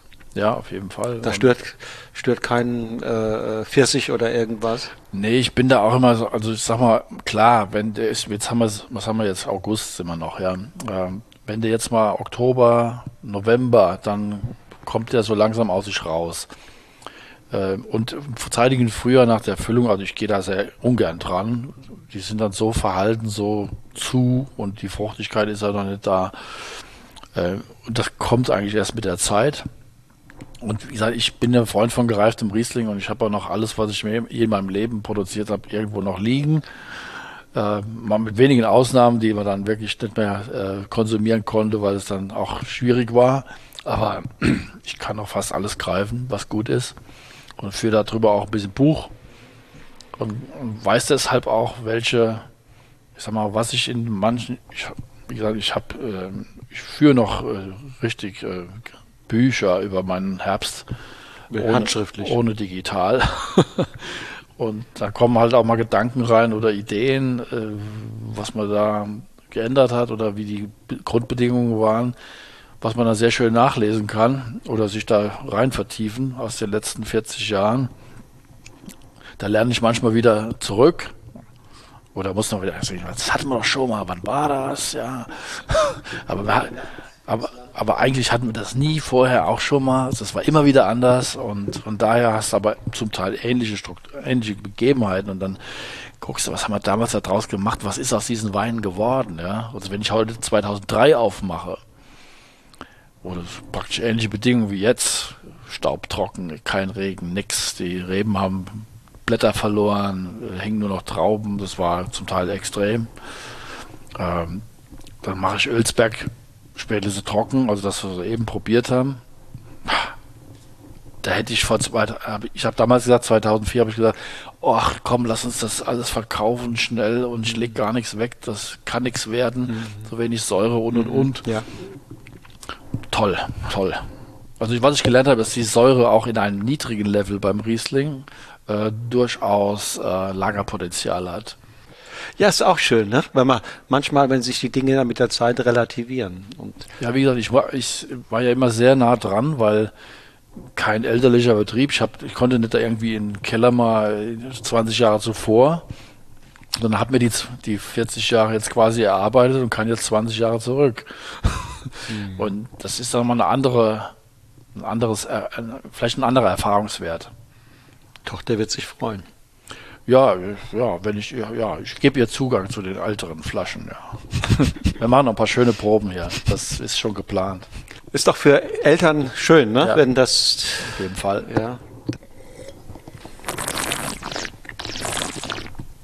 Natürlich ist er gereift, der hat Petrol. Aber das ist immer noch ein großartiges Erlebnis, denke ich. Absolut. Da wird doch kein, wird es doch keinen Pfifferling für geben, wenn du den kaufen solltest, oder? wenn du nicht weißt, von wem er ist. Ja, genau. Wenn man nicht weiß, von wem er ist, logischerweise. Also Kabinett trocken, äh, 21 die Jahre. Meisten, meisten Leute, die sowas im Keller finden, schmeißen das weg. Schmeißen. Ja gut, das kann aber auch passieren, wenn, selbst wenn sie es aufmachen, äh, die, sind sie irritiert, weil sie ja. denken, hm, super spannend. Ähm, und auch natürlich auch ein Stück weit herausfordernd, weil die Nase und der erste, die erste Sekunde der Begegnung am Gaumen mhm. suggeriert mit meinem Erfahrungshintergrund eigentlich, der muss, hat, er hat jetzt noch eine kleine Süße kommt dann noch. Das suggeriert der, ne? Ja. Und dann ist es überraschend, wie knochentrocken der dann durch den Mund sozusagen mhm. spaziert. Und wenn man sich mal nach die erste Irritation überwunden hat, dann freut man sich eigentlich, dass der so, so schlank und ja, so clean ja, ja. hinten clean, raus. Ja. ja, das wird, das wird ja unseren Weinen oder meinen Weinen gerne nach, nachgesagt oder werden so beschrieben, dass sie äh, sehr schlank, puristisch, nicht irgendwie verkünstelt oder mit Fruchtaromatik überladen, sondern das ist halt gut. Aber ich muss ehrlich sagen, ich habe mir das es ist so geworden. Es ne? ist so geworden, ja. ja. Ich habe damals angefangen, habe gesagt, nein, wir machen keine Schönung, wir machen das nicht, wir machen jenes nicht. Wir, wir keltern und lassen gern und natürlich hat man sich weiterentwickelt, aber eigentlich immer äh, ohne zusätzlichen Input. Mhm. Das, das sind dann so Weine, wo man dann sagt, okay, mit an dem kann man auch wieder eine gute Erfahrung machen oder eine schlechte, ja. Aber wenn man ein bisschen Bauchgefühl gehört auch dazu und ja, wenn's, wenn die, wenn der Faktor Zeit wenn der Faktor Zeit äh, in den Vordergrund rückt, es muss jetzt schnell gehen und und und, dann wird es dann wird's schlecht. Dann wird schlecht. Anruf, das ist ein, ein, sehr schönes Schlusswort. Wenn der Faktor Zeit zu einem Problem wird, dann wird es schlecht. Bauchgefühl gehört zum Weinmachen, glaube ich, unabdingbar ja. dazu äh, trotz alle, allem Wissen, was man so mit sich rumträgt, äh, ohne das geht's nicht. Intuition, mhm. Bauchgefühl. Ich danke dir für das schöne Gespräch, für die Weine, die du hier ausgeschenkt hast. Ich danke auch, hat ähm, Spaß gemacht. Auf bald. Gerne wieder. Wiedervorlage. So, ihr Lieben, das war die Podcast-Episode mit dem sympathischen Ökowein-Professor und Mittelrhein-Bio-Winzer Randolph Kauer. Die nächste Episode von Genuss im Bus geht planmäßig am 21. Oktober an den Start. Dann nimmt mit Michael Moosbrugger von Schloss Gobelsburg im österreichischen Kammtal ein Mann am Mikrofon Platz, der wie aus dem Nichts das traditionsreiche Weingut übernahm und seither nicht nur dort Großartiges geleistet hat. Wie kaum ein anderer setzt er sich seit nunmehr fast 20 Jahren für die Sache des österreichischen Weins ein und hat vor allem in seiner Funktion als Obmann der Vereinigung ÖTW, der österreichischen Traditionsweingüter jede Menge bewegt und bewirkt. Im Podcast spreche ich mit ihm über das Erbe, das Schloss Gobelsburg verkörpert und wie sich das in der strategischen Ausrichtung, die er eingeschlagen hat, niederschlägt. Wie ihm der Spagat zwischen Tradition und Innovation gelingt und auf welchen Werten und Grundüberzeugungen er die erfolgreiche Neupositionierung von Schloss Gobelsburg aufgebaut hat. Selbstverständlich sprechen wir auch über den stetig wachsenden Einfluss der Vereinigung der österreichischen Traditionsweingüter und sein erklärtes, aber längst nicht konsensfähiges Ziel, landesweit eine Lagenklassifikation einzuführen. Wie immer freue ich mich, wenn ihr am 21. Oktober wieder einschaltet und dabei seid, wenn die nächste Episode von Genuss im Bus an den Start geht. Für heute sage ich Tschüss und auf Wiedersehen und nicht vergessen, lasst es euch schmecken.